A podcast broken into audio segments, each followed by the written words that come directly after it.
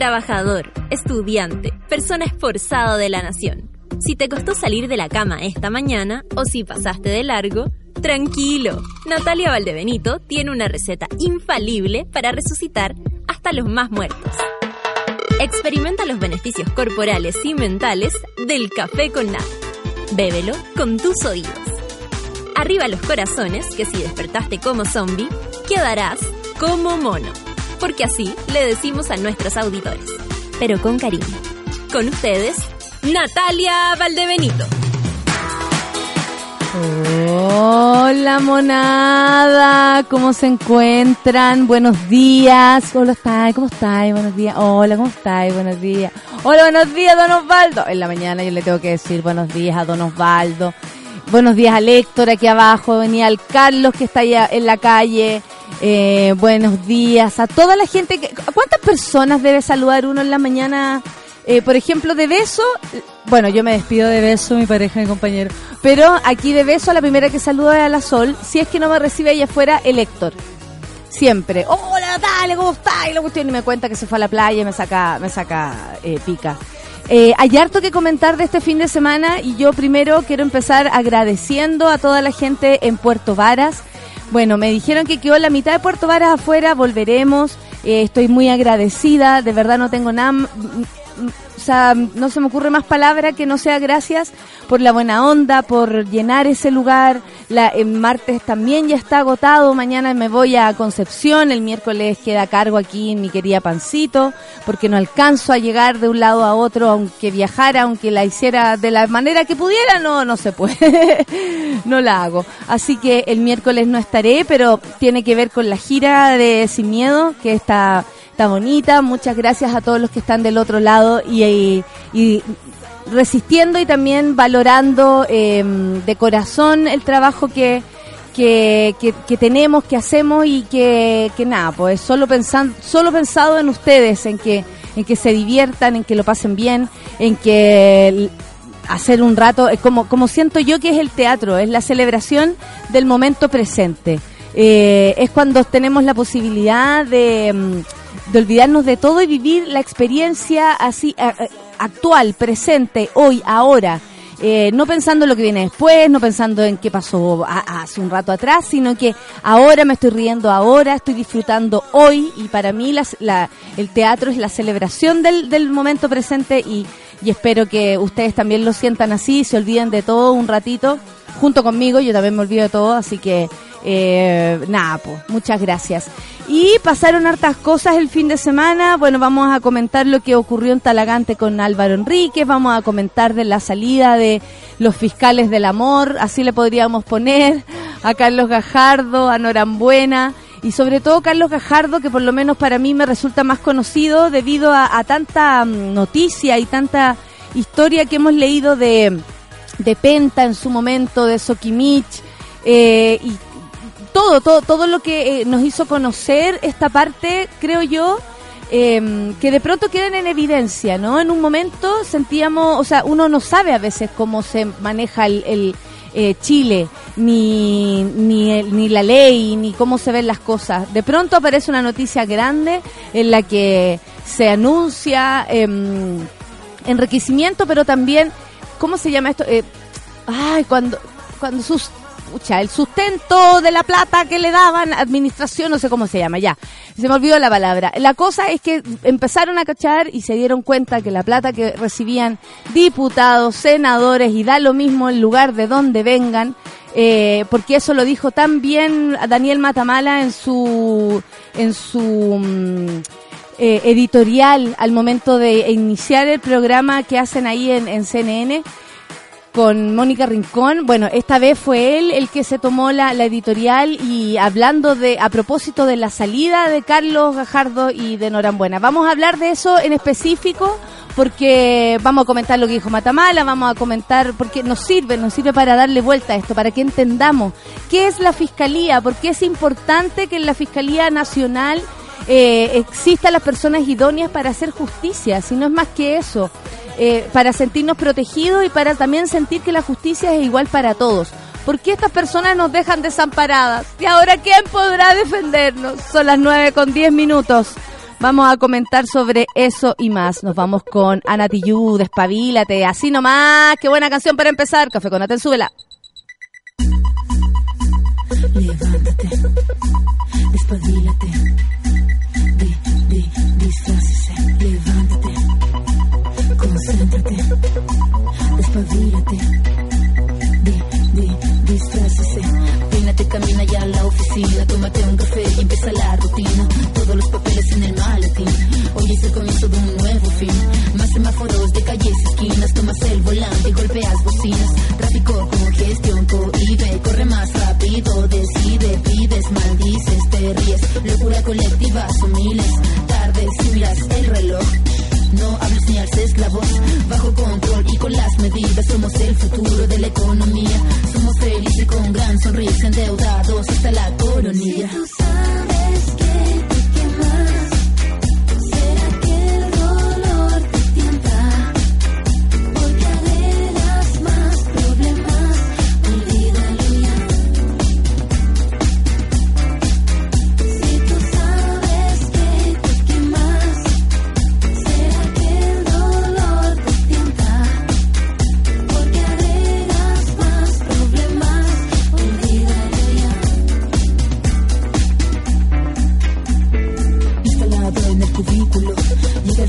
Su versículo. Habla de la empresa del estímulo. De ser parte del equipo otro discípulo. El sol se acuesta, todos van corriendo. El tiempo corre, vamos resistiendo. Queremos el último modelo. El ascenso y tocar el cielo. Tráfico, congestión, cohibe. Corre más rápido. Decides, pides, maldices, te ríes. Locura colectiva, son. Bajo control y con las medidas. Somos el futuro de la economía. Somos felices con gran sonrisa. Endeudados hasta la coronilla.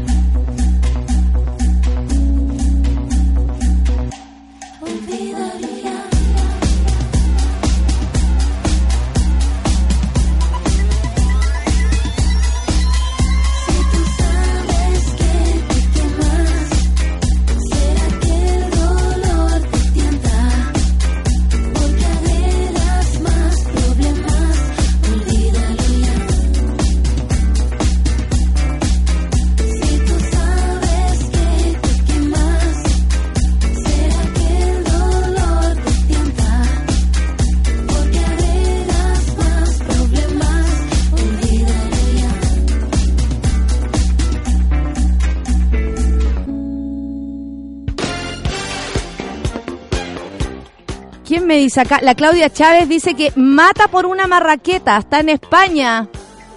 Sé que nosotros nos estamos comiendo una dobladita. ¡Oh! Eso también es rico, Claudia Chávez. ¿Qué va a pasar?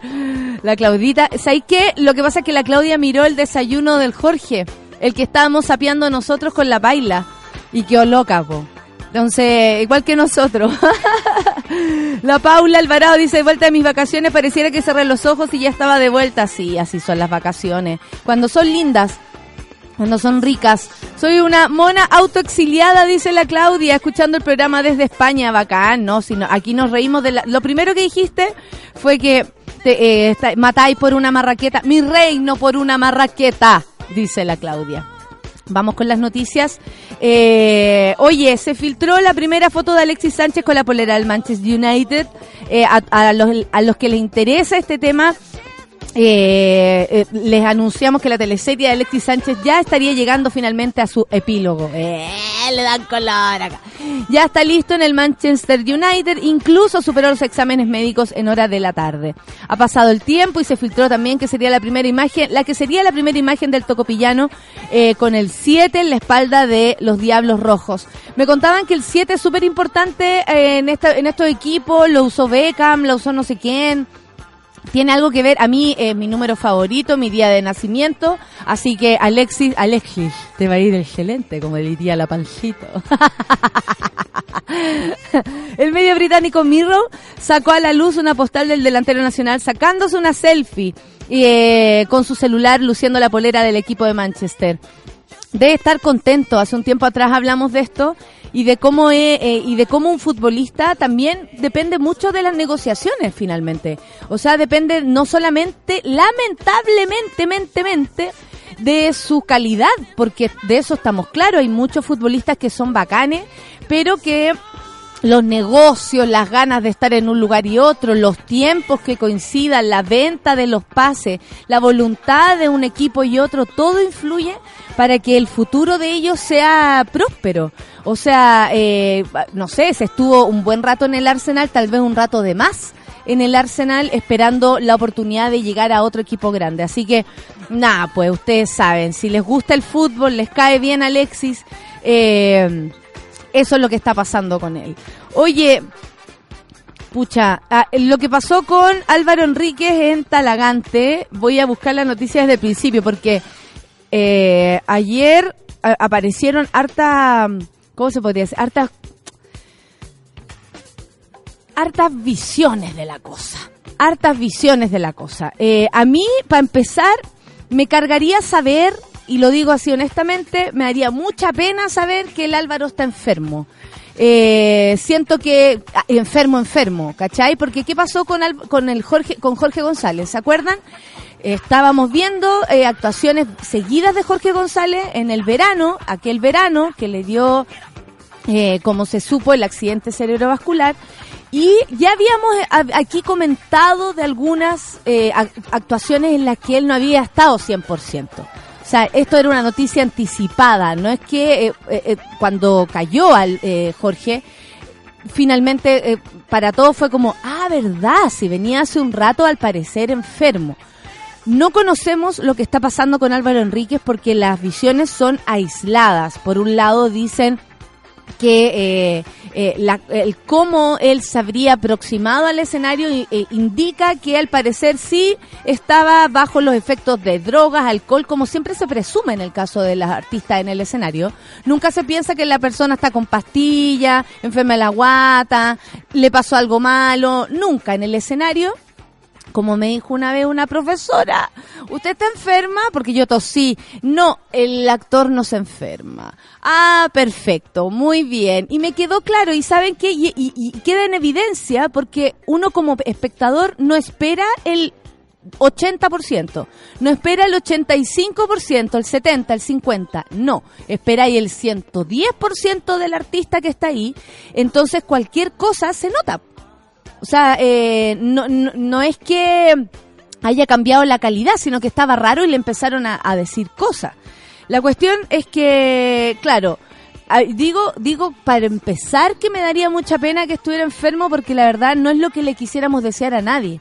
Menos a un artista como Álvaro Enríquez, que más allá de si nos cae mal, nos cae bien, lo conocen, no lo conocen, la historia que tenga o no, es eh, un compositor realmente importante en nuestro país. O sea, yo quiero empezar por ahí, eh, para, para poner aquí en la mesa lo primero, mi respeto.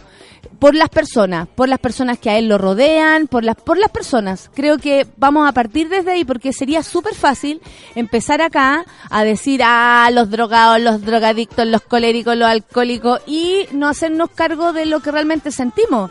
Y las canciones de los tres a muchas personas acompañaron durante mucha vida. Aquí hemos hablado de la música como parte importante de la vida de cada uno. Entonces me parece que sería injusto de nuestra parte no empezar por ahí. Y por otro lado, eh, parecía indicar que a él le pasaba algo respecto a drogas o alcohol o algo así, porque pasó directamente, y yo se lo, eh, que es lo que a mí me, provoca como rareza, que él pasó directamente del auto al escenario. En general, los artistas llegan, eh, llegan a su camarín un rato antes, porque a no ser que tengas show en otro lado. Y ahí andáis arriba de la pelota y andáis como arriba del escenario, andáis como cargadísimo, con la adrenalina arriba, etcétera. Si pasáis de un escenario a otro, digo, para llegar como listito. A mí una vez me pasó que me pasaron el, el micrófono, me bajé del auto, me pasaron el micrófono y tuve que llegar al escenario, ¿cachai? Sucede, puede suceder.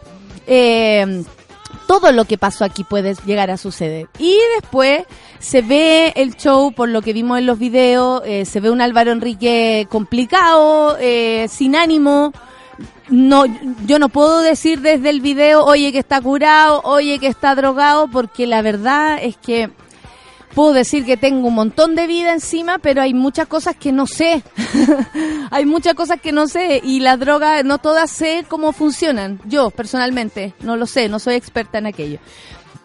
Y después empieza a ver todo el otro cagüín, ¿no? Que por un lado dice ma manager, como le dicen a la, a la manager del, del Álvaro, a Claudia Schlegel, eh, diciendo ella que él estaría con una enfermedad, por eso las pastillas, etcétera. Otra persona dice que es el primer show de la temporada, entonces por eso está cansado, que también es otra cosa más rara.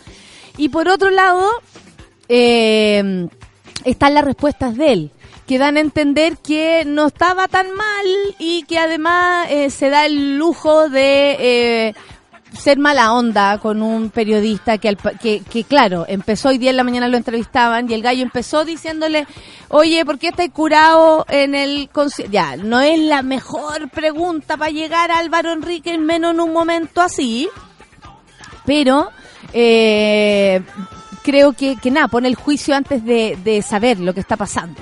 Y de ahí para adelante es un poco complicado. Pero eh, se habla de un comple con un complejo estado de salud. Según los artistas cercanos, o sea, según las personas cercanas al artista, estaba medicado la noche del viernes en su show en Talagante, lo que de- derivó en una confusa presentación. El músico estuvo internado hasta hace algunas semanas. Eh, y, y bueno, esto sucedió la noche en el Festival de Verano de Talagante. No cantaba, se movía desorientado entre sus compañeros de banda, apenas abría la boca para interpretar sus éxitos de siempre. Y eh, bueno, la gente empezó a, cal- a calificarlo por Twitter, ahí, ahí se empezó a armar esta, la tole tole, digamos, pero me gusta eso. Y, nada, ¿qué podemos pensar de esto? Que a mí me parece que es súper lamentable, súper lamentable que a un artista le pase, eh, súper lamentable que los tres, que, que lata que tengan esta, esta llegada, ¿no? Eh, Esta, esta sea la forma de enterarnos de lo que pasa con los tres. Yo no sé, Lucho, si tú me puedes ayudar con esto. ¿Qué, qué pensáis? Porque yo sé que te, a lo mejor te da paja conven- comentarlo porque uno se uno dice no quiero pelar no quiero hablar mal por eso quise dejar eh, como primero el, eh, la valoración como que como artista nacional creo merecen los tres o sea quiero empezar por ahí Aquí tuvimos al gran Ángel Parra que paralelamente, eh, no sé, po, tuiteaba o, ponía foto en Instagram como relajación, me- meditación, otro tipo de cosa. El gran Tita Elin, pero ahí sigue, ¿cachai? Eh, eh, no sé, ¿qué, ¿qué opinión te merece esta situación, Lucho? Buenos días. Buen día, Natalia. Eh, lo primero es que yo fui, yo, los tres para mí son una de las bandas que con las que yo inicié la música. ¿cachai? Claro. Es de las bandas más importantes en mi Llegó en un momento cuando nos empezamos a ser grandes, además. Entonces, ¿cierto? Sí. Como de, de peque cuando uno empieza a, a observar las letras de las canciones, como en esa bola. Entonces, claro, pues siempre lo admiré, o sea, me, me- como que me, me tocó el corazón en algún momento, ¿cachai? La música de los tres, pero después con los años, cuando por algún motivo también me topé trabajando en la Jane Fonda, ¿cachai? Eh, también empecé a observar otras cosas. Perfecto. que te van desilusionando o te van haciendo el contraste a lo que a la imagen que tenía. Y tú tenías la imagen como de, de, de, no sé, de grandes artistas y que por eso, eh, porque aquí podríamos hablar también, y lo, y lo hemos dicho, y que ponte tú en evidencia con, con los casos de abuso, con los casos de violencia. El artista tiene que ser tan pulento abajo del escenario también como arriba del escenario. Es una buena pregunta, porque, por ejemplo, yo no lo puedo sacar una cosa de la otra. A mí me afecta. Es complicado. A mí me Pero, afecta. ¿cachai? Por algo le dicen manager a la manager. Sí, eh, ¿cachai? Y ma- eso- y eso- manager. Eso, eso, es sabido en el ambiente. O sea, yo cuando. Porque yo llegué de casualidad, de rebote, ¿cachai? A trabajar allí en Fonda. Y ahí caché un poco el movimiento y en realidad están todos a cargo de lo que supuestamente dirige él, ¿cachai? Eh, ahora, lleva hace rato ya como siendo bien irresponsable con su show y con su música. O sea, Esto, esto hace rato porque ahora es eh, yo creo porque es un festival eh, donde la gente, público digamos, ¿no? Donde la gente se manifiesta. Eh, ¿Qué crees tú que ahora como que reventó? Es como cuando venías haciendo algo hace rato y revienta cuando ya O sea, es que se te salió lo de la mano. revienta de alguna forma es el, es el juicio, pues, porque de verdad no sabemos si efectivamente está bajo la influencia de alguna droga o algo, ¿cachai? Da No lo sabemos, y- y- ni de, ni pero- de copete pero- ni pero de finalmente enfermo. es como el cuento del lobo, que, que de tanto decir que viene, ya creéis que viene, ¿cachai? Ah, Entonces, eh, ayer, ayer o anteayer yo leía comentarios de un amigo de, de otra radio Ya. eh, que, que, que me parecen que es una mentalidad que hay que cambiar, que es la mentalidad del rockero respecto de su de sus artistas, porque al, al, al artista, el rockero a su artista rockero le tiene que perdonar todo, ¿cachai? Le decían como, oye, pero ¿por qué lo critican si Lemmy... Solcita, ¿te quieres unir a la conversación? Sí, ¿El sí. artista tiene que drogarse? No. Esa es la conversación de esta mañana. pero, pero es que finalmente al artista en la actualidad, eh, porque igual es de otra generación. Pero han ¿cachai? cambiado la, Es que- eh, es, verdad, ha Es que es de cambiado otra la, generación de, ha de- de cambiado cómo la industria musical eh, trabajaba. En, Sí. en los tiempos de los tres, en los sellos ponían las platas para todo y los artistas tenían que, que ser bacanes, ¿cachai? En Sí. eso, eso pasaba en esos días. Pero en la actualidad también se- hay otras maneras de trabajo donde el artista las tiene que hacer todas y no queda tiempo para ser irresponsable. Porque No, si ya no, salía adelante. ya no se valora, además. Entonces, el, el rockero clásico, ¿cachai? Como que tiene ese- esa mm, postura de decir, oye, pero weón, si Lemmy, Lemmy subió todas las veces súper borracho los escenarios y es un bacán y como que... Yo no sé si hay que avalarle a todo el mundo em, todos los vicios y toda la... ¿cachai? No- Y no, y no estoy haciendo un juicio así como decir, oye, yo soy súper pulcro. No, yo también me tiro mis No. cositas, ¿cachai? No, todo, o sea, de hecho estamos, y y yo creo, hola Sol, Hola. y yo creo que aquí desde el programa menos nosotros vamos No, a, a levantar, eh. Pero, claro, pero o ¿cachai? sea, Que hay que sacar al artista del, del endiosado, ¿cachai? Porque finalmente es su, es su trabajo. por Claro. supuesto, Y ahí, y que y ahí heavy- es donde uno puede decir, loco, ¿sabéis qué? Tú estás trabajando, hay gente que paga por ti, hay una hay una institución que te contrata bajo cierto horario y cierta y cierto acuerdo. Entonces, Además, tu, es un deber, trabajo. tu deber es pegarte lo que te queráis pegar terminado tu trabajo. Y de ahí, si queréis chocar un auto, ¿cachai? No, no, no, que no choque. No, pero, ¿cachai? De ahí para adelante es tuyo. Sí. Eh, Es loco, ¿oh? porque existe, lo, lo, qué bueno que lo dijiste, como esa aura que tal vez se mantiene del, eh, frente, y, eh, como en torno a los artistas, un, un poco de permiso Claro. al, al rockero. Al rockero nada más, porque como decía, a la gente ya no exige un, un 80, no, la gente quiere ver tu show el triple mejor que- y, por, por toda la, competencia que hay, por todo lo que la gente ve también. O sea, la gente ve mu- eh, y a- Imagínate que en este mismo concierto, en este mismo festival, estuvo Ana estuvieron los Vázquez. O sea, imagínense la calidad en la que iban recibiendo todo su show y de pronto era evidente la diferencia. ¿Qué te parece a ti esto, Sol? A mí- sin, sin, Sin- sin pontificar, sin decir acá, oye, oye, ¿qué onda que les pasa con las drogas? No claro. abusen, cada uno sabe cómo llena ese Cómo vacío. Ya lo hemos hablado ya.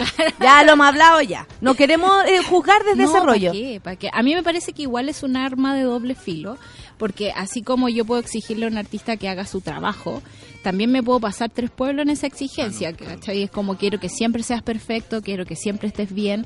Eh, me parece súper sin respeto de parte de un artista de repente fallar en un escenario, pero también son humanos. Entonces, es bueno como que pasen estas cosas para que pongamos en ¿Quién cuestión no ha dado eso. jugo en la pega? decías Claro, tú? que no ha llegado... ¿Quién no se ha retirado antes? ¿Quién ¿Quién no ha ha pedido en la que, pega, ¿quién no ha pedido que la mamá lo vaya a buscar? Claro, esas cosas pasan. Entonces, me parece que sí. Y que también eh, ponen en alerta como eh, en qué lugar de la industria estamos. No sé, Sí. pues pienso en Johnny Cash, eh, en que la pobre Jun anda poco más que se lo llevaba en una carretilla a los conciertos, digamos, después de estar con sobredosis y, Y tal cosas vez no, así. tal vez no, como que no un poco, eh, muy masculino todo esto por lo demás, eh, quiero decirlo, porque no, no veo dónde se le celebra a una mujer llegar drogada a ningún lado. Claro. Por otro lado, quiero o sea, decirlo. Han sepultado por lo mismo, ¿cachai? O sea, Absolutamente, marcó la tendencia de, del ex y de Amy- ahí ya no Amy salió. es la única que ha logrado un poco pasar de, de eso. como- Porque su talento trascendía eh, todo, Claro. creo yo, que, que no es el caso de. Muy Con no. todo respeto no. a la pero, compañera. pero también hay, hay como, como esto de, del- cuando lo mismo que acá, pues cuando trabajamos acá lo pasamos súper bien y nos reímos. Hay gente que cree que venimos a lesear y la verdad es que es nuestro trabajo. Creo que también en ese ambiente es un lugar muy lúdico donde tiendes a pasarlo bien todo el rato y es posible que de repente se te desdibuje la línea, la barrera entre el trabajo y el y Mira, la el. Pipo dice, así como para irnos, eh, eh, para comentar también lo que dicen nuestros monos por acá, el Pipo dice, ¿no crees que independiente de que si estaba borracho o enfermo, es una negligencia como grupo y vocalista presentarse así? Absoluta, po, porque yo lo veo desde otro lado, eh, desde el lado que me compete a mí. ¿Cómo suspendís algo? Es complicado. O sea, eh, llegar al, al- a la posibilidad de suspender, de verdad, es siempre la última, la última, la última, la última. O sea, nunca está en primer lugar suspender un show. No saben las vueltas que se dan las personas para suspender, para pensar en... para pensar si quieren la posibilidad de que eso suceda. Siempre es como vamos, vamos, vamos, siempre. Y puede ser hasta una costumbre, ¿ah? Una costumbre de no mirar el entorno y darle para adelante nomás. Eh, se puede caer por eso. Pero por otra parte, yo creo también que de pronto eh, el Álvaro, el grupo, los managers, la gente, se empiezan a acostumbrar a una forma también. Y si todos bailan al ritmo de Álvaro Enrique, es un poco imposible de hacer crítica y autocrítica. Como no podemos, así no se puede. No sé cuál es la autoridad ahí, quién es la autoridad máxima, porque Claro. eh, un manager podría llegar a hacerlo en el caso de que el, el- el artista esté hecho bolsa. O sea, es el manager el que tiene que tomar la Tú no decisión. sales a un escenario Pero cuando así. tú hablas con un manager, te dicen, no, el artista es el que, y uno se da cuenta que es uno el que dice, yo voy, eh, yo he estado en el baño antes de empezar y me han preguntado así, vamos, y yo, digo- yo digo, yo voy, ¿cachai? O sea, he estado muriéndome, me han pasado un montón de cosas que uno dice, ¿sabéis que a lo mejor sería coherente dejar de actuar en este momento? pero pero no sé pero hay una hay una especie como de de respeto al que se al que se para en el escenario de parte de la gente que trabaja alrededor que a, a veces no permite la crítica. Claro. Es- y tal vez puede ser eso sí como Álvaro no lo vamos a hacer no estás en condiciones eh, no podemos Eh, esto va a provocar o sea prefiero suspender llevarnos la, la, la pifia por haber suspendido a que sepan o a que te vean así Pero es súper ¿Y complicado. enfermo o en algún estado Enfermo de algo? o porque estado, porque sí. de verdad, si, si el show que no, sabemos lo que pasaba Claro. po eh, deberían tomarse, claro, las medidas.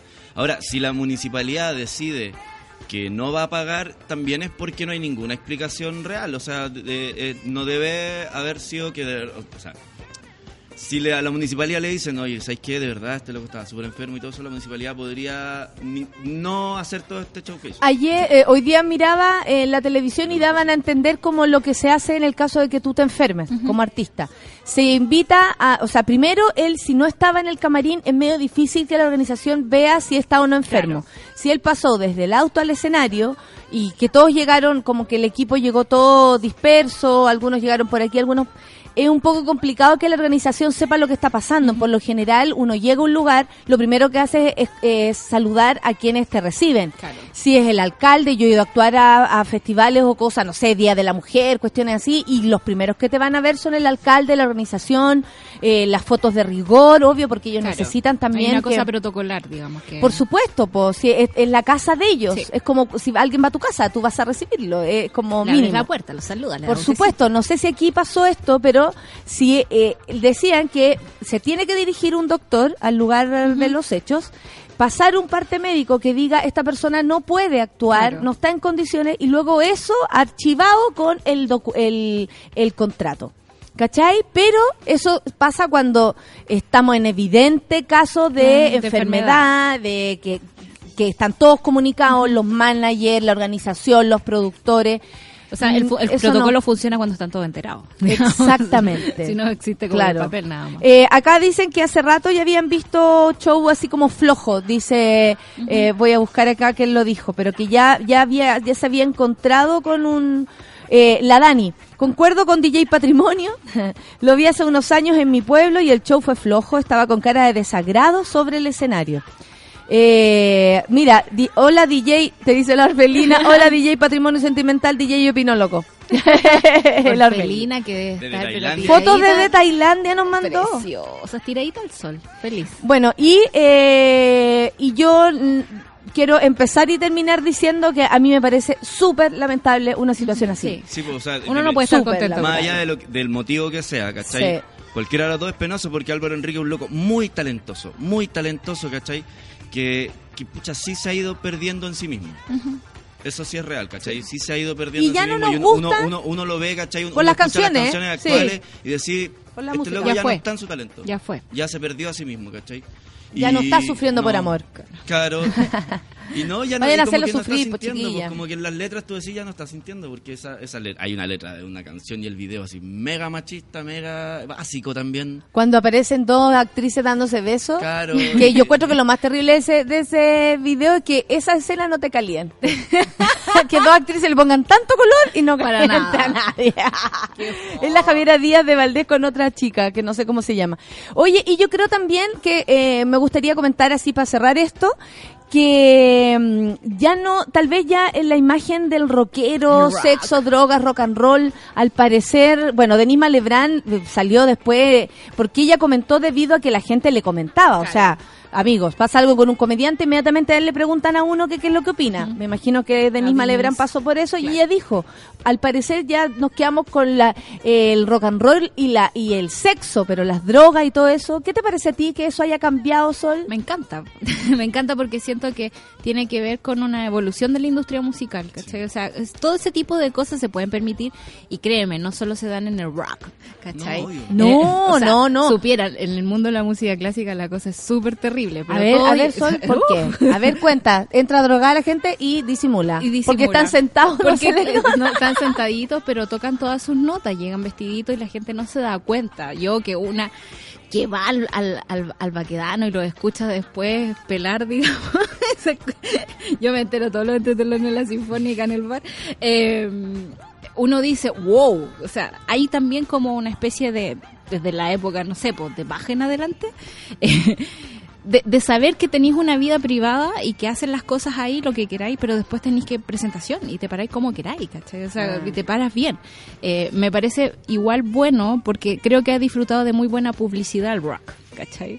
Y lo digo así como el rock porque a mí me... Sí, sí, me- sí. me- Me, me gusta que Eh, así porque, porque también así la diferencia entre los artistas rockeros que sí trabajan bien, ¿cachai? Y el claro. rock, así como, como el loco que de verdad defiende o, o se, o se banca el Ah. sexo, droga y rock and roll. Claro, o el mismo ponte Dale. tú Dave Grohl, ¿cachai? Que puede no gustarte, pero el tipo ha tenido una carrera y ha trabajado. No, no me gusta, la verdad. ¿No te gusta Dave Grohl? Nada, nada, encuentro que es de cartón. Si no se suicida luego, no le, no le pienso creer nunca más. No es de eso, el po, el- es demasiado feliz ser Grant. Claro, pero Claro, que tiene no una es- hija que hace ballet, ¿cachai? Como muy raro todo.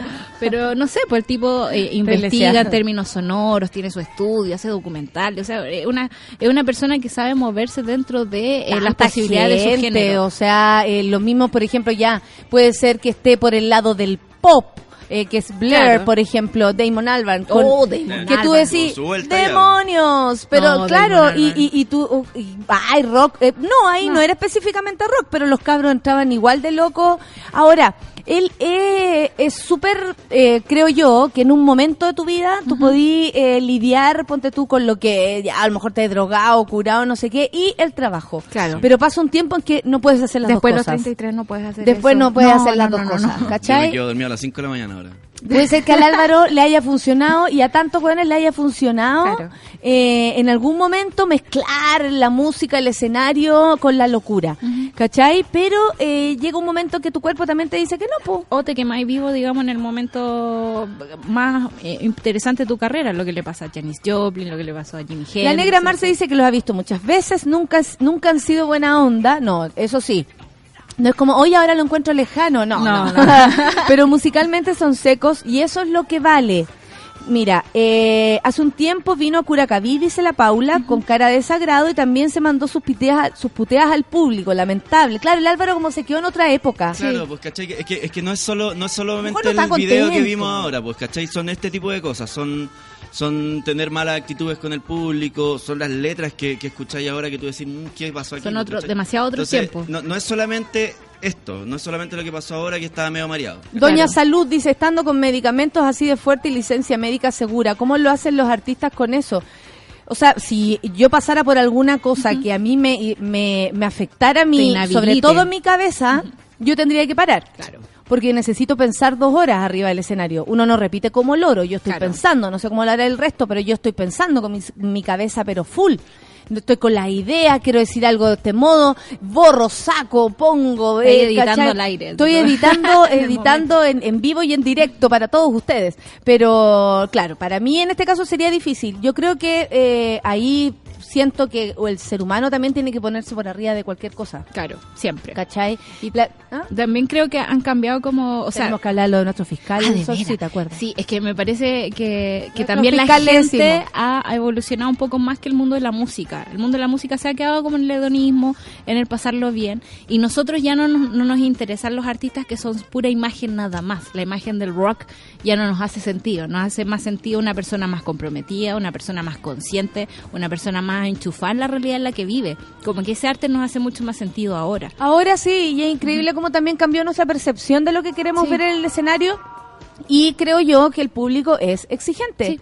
Y hay que de- y uno se debe a eso. Yo no sé, a mí me, me hace sentido esa forma de verlo. Hay otros que se sienten que el público eh, se tiene que ya sentir eh, Sí. feliz, contento y Satisfecho porque agradecido paré ahí. porque estoy acá. Claro. Eh, a mí me parece que no es suficiente, ¿cachai? Que hay un hay un intercambio además eh, que si lo pensáis bien a la gente, bueno, en Talagante tal vez era gratis, pero cuando te pagan una entrada, uno tiene que asumir que hay un esfuerzo. Sí.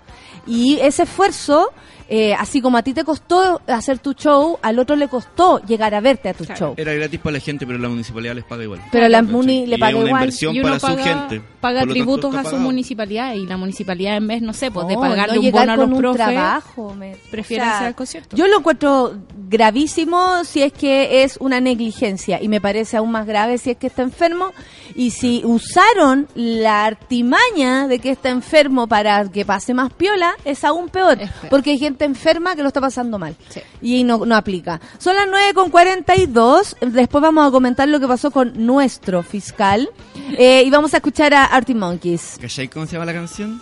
¿Por qué, eh, ¿Por qué tú solo me hablas cuando estás eh, volado? ¿Eso? ¡Uy, qué buena pregunta! Me la han hecho, ah, me la han hecho. Café con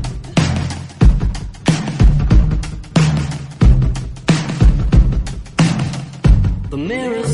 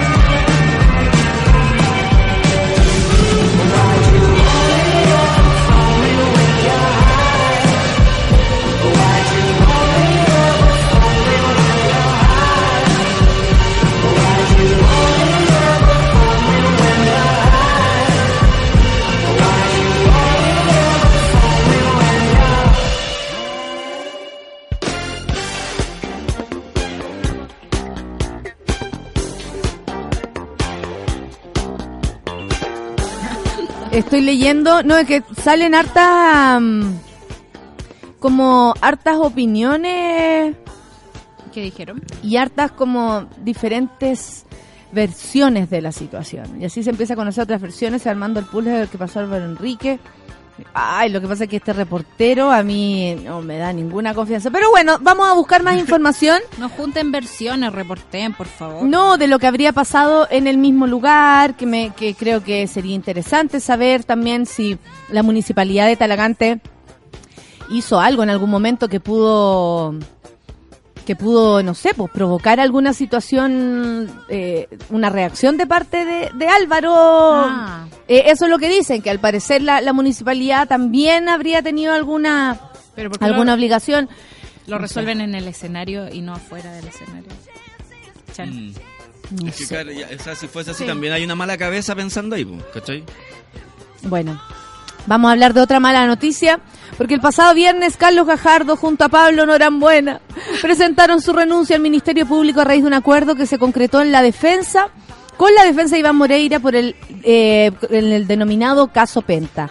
Para recordar, eh, Iván Moreira con eh, que eh, así fue como lo dijeron ellos, con mails, con todas las pruebas para comprobar que de verdad se había cometido cohecho y un montón de delitos más asociados a este tipo, a las platas, por supuesto, estamos hablando de dineros.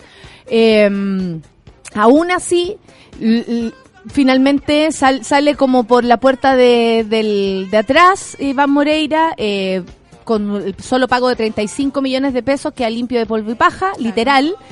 Y pues esto no es. Dale, dale, dale. Ya, salud. Y eh, entonces ya con esto fue como la gota que rebalsó el vaso, así lo dijeron ellos. Sí. Y presentaron una carta de renuncia eh, al Ministerio Público. Eh, como yo decía hace un tiempo atrás, nos enteramos quién eran estas personas porque resultaron ser los persecutores de una situación en la que de verdad uno quedaba como, ¿y ahora quién podrá No defendernos? defendernos, sí. O sea, aquí los empresarios, junto con la ley, primero hacen de- hacen eh, algo que es un delito eh, tributario, digamos Claro. que es poner eh, boletas ideológicamente falsas, fondo, lo hacen algo legal. Claro, inyectar ilegalmente recursos a las campañas políticas de toda la- Financiamiento, esa fuera la Financiamiento palabra de hace un rato. La encontré recién. Financiamiento ilegal.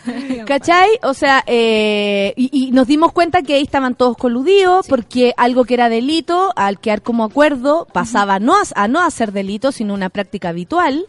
Y eh, aparecieron la, la figura de las boletas ideológicamente falsas, una cantidad de diputados y senadores de lado y lado. Aquí no estamos hablando derecha o izquierda, aquí como dijo Daniel Matamala, da igual quiénes son, o sea, aquí cruza, cruza todo, cruza todo lo que a ustedes se les pueda ocurrir. Eh, Moreira viene a ser una parte de esto, eh, a, a- a tal vez a, hacer explotar esto, pero podría haberlo hecho Orpis, podría haberlo hecho Peña y Lillo, podría haberlo hecho cualquier otro. De hecho, Peña y Lillo está procesado todavía. Y bueno, Por supuesto, y sacándose los mocos en este minuto desde su habitación. Eh, porque la cagó, lo hicieron desaparecer. Sí. Lo hicieron desaparecer. Y, eh, y claro, conocimos a estas personas como persecutores de esta situación porque de algún modo nos hacían sentir, no sé si tenés tú esa sensación, de que había alguien al menos mirando esto desde nuestro lugar. ¿Cachai? Eh, y ahora a mí me resulta, como dijo Daniel Matabala, hoy los poderosos pueden sentirse más impunes, porque la verdad es que, ¿qué va a pasar ahora? Si ya estábamos claros que el, el juez, que era cu- un compadre de Piñera, Claro. estaba investigando Exalmar. Eh, el fiscal, y- el y de los bigotes lindos, Sí. su esposa era ministra. de Exactamente. Entonces, si nos vamos... O sea, claro, eso es solo Piñera, imagínate Claro. todos los demás. Y en su carta también dejan claro que las presiones, las amenazas, la forma en como ellos podían hacer su pega era absolutamente eh, ridícula. Claro. Y en realidad como sea- era- eran como, como estos monitos porfiados que se pegan contra la muralla, se pegan contra la muralla, se pegan. Yo creo que frustra a cualquier trabajador decente de este país encontrarse con ese tipo de prácticas dentro de algo que no está muy cuestionado en nuestra sociedad. O sea, nosotros cuestionamos a los políticos y son la gente con la que eh, menor... eh, simpatía, cosas, ¿no? Eh, podemos cuestionar, no sé, a, a los presidentes que pasan por, por la moneda, pero al Poder Judicial se le cuestiona poco. ¿Por qué? Porque han sabido protegerse. O sea, yo entiendo que hay Sí, procedimientos... protegerse, pero no hacer las, no porque precisamente hayan hecho las cosas bien. Exactamente, pero han sabido como poner un velo, digamos, de silencio frente a las cosas que pasan y a una especie de secretismo, porque en realidad, claro, hay cosas que no tienen que discutirse frente a todo el mundo, pero como los tiempos han cambiado y la gente ha cambiado, hay cosas que simplemente no son aceptables y por eso la emergencia, digamos, de estos tipos de fiscales que son como entre fiscales, como en todos los perfiles que leí, decía así como fiscales e investigadores al mismo tiempo, eh, tienen un perfil muy acorde a estos tiempos que también tiene un compromiso con la probidad muy precioso. Y además, eh, lo público. Antiguamente el fiscal no era conocido, no- a nadie le importaba. Ahora yo sigo al señor fiscal por Twitter. Sí, él es tu fiscal favorito. Él es mi fiscal favorito. De hecho, la otra vez salió una noticia que yo le puse así como, ay, fiscal. Porque puse así como, fiscal. escuchando esta canción, no sé qué. Y le puse, ay, fiscal. y salió, Natalia le coquetea. Fiscal Gajardo. A fiscal Gajardo. Claro, hay que entender que eh, nosotros vivimos un proceso primero de reforma de reforma del, del sistema judicial. Pasamos de estos juicios encerrados, digamos, dentro de, ¿Verdad? de cuatro de cuatro paredes a juicios orales. Y parte de ese proceso también es de donde vienen estos este tipo de fiscales, de quienes reformaron el sistema. Eh, el fiscal Gajardo y el y Norambuena fueron los que crearon esta fiscalía de ¿cómo se llama? de alta complejidad. Eh, Fiscalía de Alta Complejidad Oriente, sí. Se creó en el 2014 y fue el que llevó, digamos, los casos de Penta, ese, eh, Soquimich, Corpesca y lograron que se devolvieran cerca de 30 mil millones de pesos al Estado chileno. O sea, son fiscales súper comprometidos que han hecho cosas muy importantes. Por eso ayer era tan injusto que Canal 13 en su portal Claro. eh, anunciara la noticia como que los fiscales iban con esta renuncia a recibir un bono. Claro. Que yo te contaba que casi se los comieron porque Amigo. más allá del bono, uno cuando se va, re- se retira, lo echan. eh, ¿Y quién no ha, o sea, el fiscal ha juntado muchas vacaciones. Renunció ahora ser, y no va a volver a la fiscalía hasta el 31 de marzo, que es cuando se hace efectiva el- la salida. eh, y tiene que ver con las vacaciones que ha acumulado. A mí me da la no- impresión de que eh, son personas que se dieron cuenta que con mayor razón ahora, eh, desde marzo sobre todo, va a ser más difícil aún eh, hacer el trabajo. Sí. O sea, hay gente que no, que cacha que se va a tener que o someter a, unas reglas que ya no están dispuestos a correr y además me imagino debe ser una presión muy grande. Mira, eh, bueno, el, el se- eh, tengo sentimientos encontrados, dice, son las reflexiones de Carlos Gajardo a días de su renuncia al Ministerio Público. Por una parte dice, tengo una sensación muy placentera por el trabajo efectuado, de mucha dignidad por lo que se ha hecho, porque si uno analiza lo que sucedió a partir de las investigaciones que iniciamos, han habido un montón de efectos que son muy positivos para el país. O sea, si uno se pone a mirar, digamos, la lista de cosas que hicieron, es impresionante. Lograron desaforar a esta gente para poder juzgarla. Lograron decir, oye, ustedes recibieron ilegalmente este esta cantidad de plata. Lograron cambiar la ley. Lograron que supiéramos esto, Claro. Sol. También, pues. o sea, de que nos enteráramos de toda esta cochinada. Dice, por ejemplo, en términos de recuperación de dinero, las empresas fueron las empresas que fueron descubiertas con estas conductas han debido pagar más de 30 mil millones de pesos. La evasión fiscal que llevaba varios años subiendo a partir del descubrimiento del caso Penta, tuvo un descenso significativo en cinco puntos. O sea, imagínate todo lo que robaban. Sí. Para que nos demos cuenta de que si baja cinco puntos es caleta. Caleta. Lo que significa que son millones de miles de millones de pesos para el Estado. O sea, esta gente como le robó al Estado, se lo tiene que devolver. Y además, en probidad, se avanzó en términos bastante importantes en lo que se den- denominó las propuestas de la Comisión Hegel. Engel. Engel, perdón. Hegel, el otro Hegel. El filósofo. Hegel. Hegel. Hagamos un ejercicio. en la comisión Engel, el, el- yo lo hice, ¿ah? el gasto en campaña fue inferior al del año 2013, más de un 30%, y donde los aportes reservados disminuyeron hasta casi desaparecer. Entonces, son una serie de avances que ha habido en el país a partir del trabajo que nosotros hemos hecho y que nos llena de orgullo, nos da mucha satisfacción. El segundo sentimiento es de mucha tristeza y mucha pena. Es súper loco porque a mí lo que me llama la atención de estos fiscales es que tienen un compromiso profundo con la, con la ciudadanía y con la democracia. ¿Por qué, ¿Por qué se fueron ahora por el tema de Moreira y no por lo de Alberto Cardemil, por ejemplo, que también le debía al Estado cerca de 11 millones, lo cual se pactó salirse del juicio oral y pagar en cuota en 11 cuot- en 11 cómodas cuotas la plata que le debe al Estado? ¿Cómo da cuota precio contado? Claro, eh, ¿por qué con él no renunciaron y por qué sí con Moreira? Porque cuando Cardemil hace esto para, para, para financiar su campaña, él no era un funcionario público. Pero en el caso de Moreira sí, él era diputado y estaba candidateándose para ser senador. Por lo tanto, no es solo grave que haya desfalcado, digamos, al Estado, sino que siendo un funcionario público, lo hizo. Mm. Entonces, eso es lo que a los fiscales les molesta tanto. Y dicen, porque en el fondo le están sacando. Dicen, no, o sea, no, es menor que lo que hayamos descubierto, este grave problema, haya hecho que estas personas lleguen a ser no más ni nada menos que senador de la, República. Honorables senadores de la Claro, República. o Ellos sea, en su carta lo ponen con el, toda su... el, el objetivo es muy es muy complicado, po. o sea, Claro. es un senador, no Sí. estamos hablando de puta, ya eh, es menos grave tal vez el dueño de una empresa. por su por lo, es menos grave.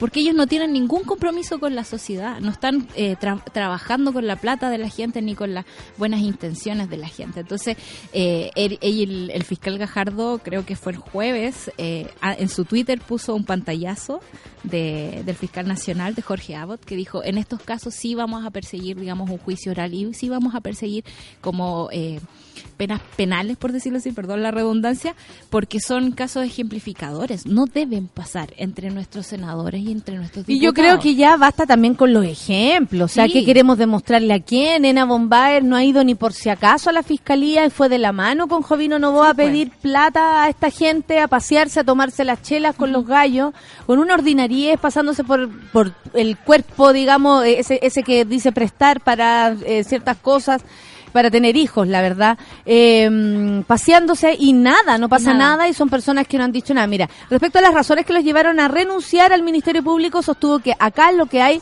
son decisiones de personas. Durante mucho tiempo esta investigación se ha llevado adelante y los fiscales que habían tenido an- antes la investigación, lideradas por el ex fiscal nacional Sabás Chaguán, ¿te acuerdas cómo estaba Sabás Chaguán, su ojo? A mí me, me estuve leyendo Estuvo, la estaba enfermo pero y, hechos, amenazado hasta pero por todas partes, porque en el amenazado fondo grave, amigo. Aquí en Chile ustedes podrán entender que eh, si ya nos damos cuenta que eh, con un solo cagüín como Chilezuela eh, eh, o cómo se manipulan ciertas cosas para lograr ciertos objetivos, imagínense cómo son en verdad las cuestiones. Claro. Imagínense cómo de verdad esta gente presiona. Imagínenselo en serio, Sí. así como si son capaces de mentirnos a todos. Imagínense cómo lo hacen en el micro, ahí, en el, en, el- en lo mínimo con los hijos, los fiscales. con los hijos, los fiscales, todo. Por lo tanto, dicen lo que hay son decisiones que han tomado los responsables de las investigaciones, que a nosotros nos produce un divorcio importante con ellas. En esta derrota interna que significa no poder convencer que nuestras posturas son las correctas, significa necesariamente dar un paso al costado. Claro, y soy gente como muy diligente y muy respetuosa, o sea, todas las cosas, cada vez que estaban en desacuerdo, es como que eh, conversaban el desacuerdo, presentaban cartas. Cuando a estos fiscales se les trató de marginar, primero de SQM, después de Penta, después de Corpesca, los demás iban asumiendo cosas. O sea, cuando Sabás Chaguán no tenía que preocuparse del caso Penta, pero cuando sacan a Gajardo de ahí, es como dice, yo voy a tomar este caso. El caso de SQM ponen a Solange Huerta. ¿Y por qué sacan a Carlos o a él o a cualquier otra persona de un caso? ¿Por qué? Precisamente hay para la manipulación de hacer estas cosas. Y o sea, hay dos fuerzas para en la fiscalía. claro. Hay dos fuerzas. Está la fuerza de ocultar todo y de arreglarlo entre ellos, porque que- no querían sacar a Moreira, no querían desaforarlo, para no romper el equilibrio del Parlamento. Era como, me están, me Yo están- creo que y eso Moreira ya es desequilibrio. Claro, eso fueron igual. ocho ministros de nuestra Corte Suprema que dijeron esta conducta no es constitutiva de delito. Y tú O sea, decías, lo mismo ocho que- ministros creen que pasarle plata ilegalmente y sobornar a para un que senador sea de la senador, República para que logre ser, senador. Eh, no es constitutivo de delito. Ocho magistrados. Y este tipo de personas han logrado no solo llevar a cabo sus investigaciones, sino también ir reformando el sistema al mismo tiempo. Es lo mismo que le pasa a Emiliano Arias en la sexta región, es lo mismo que le pasa a un montón de fiscales en Chile. O sea, vamos a tener que estar más atentos porque la verdad no ya no hay quien nos defienda. Para terminar con un poco de, po- de, de poema, dice, descarta de lleno vol- volver. Si bien no descarto nada en el futuro, dice, ay, jue ay, mi fiscal Gajardo, dice, creo que también hay etapas que se cumplen y que uno las quema. Me gusta mucho esa frase que dice, no vuelvas al lugar donde fuiste feliz. Y yo en la fiscalía fui muy feliz. Creo que es una etapa cerrada. Sentenció el fiscal de mi corazón. Son las 10 con un minuto. Gracias, Solcita. Qué bueno que pudimos comentar esto de manera más profunda. Más profunda, sobre todo para saber lo que viene, porque Sí. esto es lo, esto nos preocupa por lo que viene, o Pero sea, ¿qué ¿sabes quiere decir? ¿Que quién nos va a defender? Que el mismo fiscal dijo que no nos preocupemos tanto porque hay gente buena trabajando en la fiscalía. ahora. Esperamos, yo creo que hay, hay, por supuesto que sí, debe Sí. haber eh, mujeres y hombres que... mm, comprometido. y, y- y- y comprometidos con la verdad y, y- y lejos del poder. Si finalmente el poder, la plata en Chile cor- corrompe porque al parecer sería la única manera de sobresalir, de, de surgir, de sobrevivir. Pero no, hay gente que sobrevive siendo buena persona, créanme. Los abrazamos. Son las 10 con un minuto, vamos a escuchar música y ya llegó, ya llegó nuestra querida Rafa. Ahora viene con Justin Timberlake, Can't Stop Feeling. Me gusta, me gusta. Esta es la de los trolls. trolls, café con Atenzuela. I got this feeling inside my bones. It goes electric wavy when I turn it on. Off from my city, off from my home. We're flying up no ceiling when we in our zone. I got that sunshine in my pocket, got that good soul in my feet. I feel that hot blood in my body when it drops. Ooh, I can't take my eyes off of it, moving so phenomenally.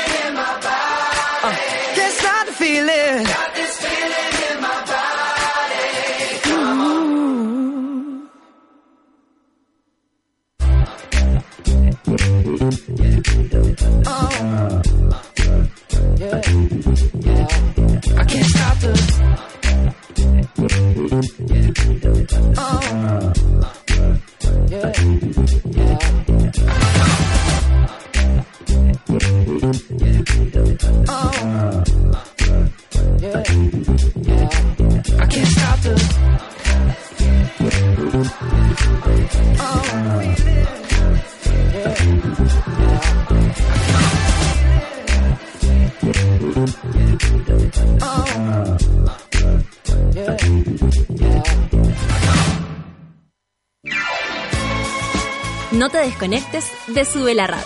Ya regresa Café con Nat. Hoy en Sube la Radio.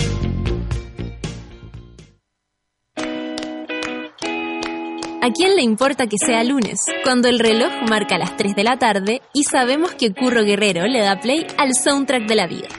Cada semana nos trae nuevas y nunca repetidas canciones que se grabarán en tu corazón y en www.subela.cl.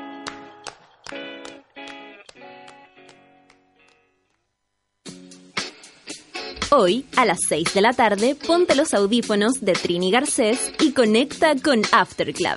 Canciones para bailar, disfrutar y andar más contento. Porque en After Club la música nos mueve. Solo en Sube la Radio. Y en otra sintonía.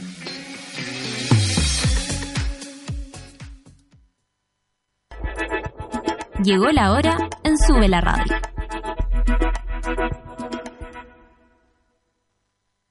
Diez de la mañana. Más de 5.000 jóvenes profesionales hemos sido parte del cambio. Te convocamos a Servicio País porque creemos que la superación de la pobreza es un desafío de justicia y transformación social. Ven y postula en www.serviciopaís.cl y sé parte del cambio, porque Chile no va a cambiar solo.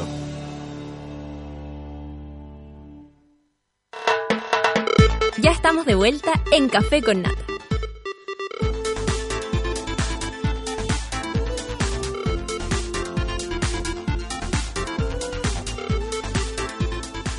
Diez con ocho minutos, estamos a punto de iniciar la terapia grupal, pero antes tengo que contarle que si no lo sabías, te cuento que este verano Sube la Radio tiene festival. El próximo 3 de febrero se viene Puchuncahuín en Maitencillo, qué rico.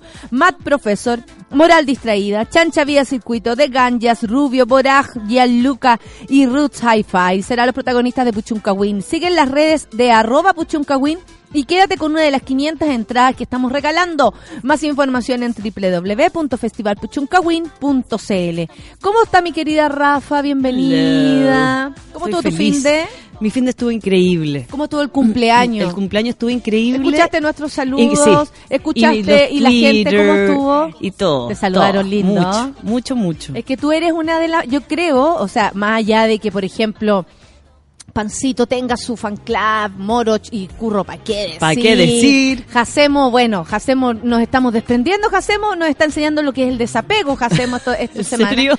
Pero eh, creo que tú eres parte importante del Café con Nata, Rafa, yo te lo quiero decir, porque Gracias. mm, como lo hemos dicho, nosotros nos conocimos aquí, en vivo, al aire, ustedes fueron testigos cómo nos hicimos amigas, pero también que heavy como las personas necesitamos de pronto escuchar verdades o algo que más se le parezca, a, la- a- hablar del- de, los problemas sin sin tanto filtro. Creo que tú lo lográis súper bien y la gente se siente súper cercana a ti cuando fuiste a la Blondie. ¿Con cuántos monos bailaste? Oh, con millones, millones, millones. No, y sabes lo bonito, Natalia, que lo conversaba el otro día con mi abuelo esto. ¿Le contáis de nosotros? Sí, sabe mucho. Sabe mucho y le y mi tío le enseñó a bajar los podcasts. Qué Entonces me dijo un saludo para Claudio. Don Claudio. y me dijo que no se lo iba a mostrar a mi, abue- a mi abuela porque hablaba mucho ordinaria. y mi abuela, que es una dama, no no no escucha este tipo de cosas. No, por- imagínate, por no, favor. saludamos No, a la abuela porque no, nos está escuchando. Claudia encuentra que. La señora Carmen encuentra que no. No, no, no. No, pero él me decía eh, lo importante que era la capacidad que se había logrado de que de adaptarse al medio que es el medio en el cual ahora la gente escucha. ¿no? Adaptarse y traer lo antiguo es Como- traer lo antiguo lo- a este formato A nuevo. este formato nuevo, que claro. nos comunicamos como a la antigua nosotros. Entonces, ¿cómo uno se adapta? Agarra los recursos que hay para mandar mensajes.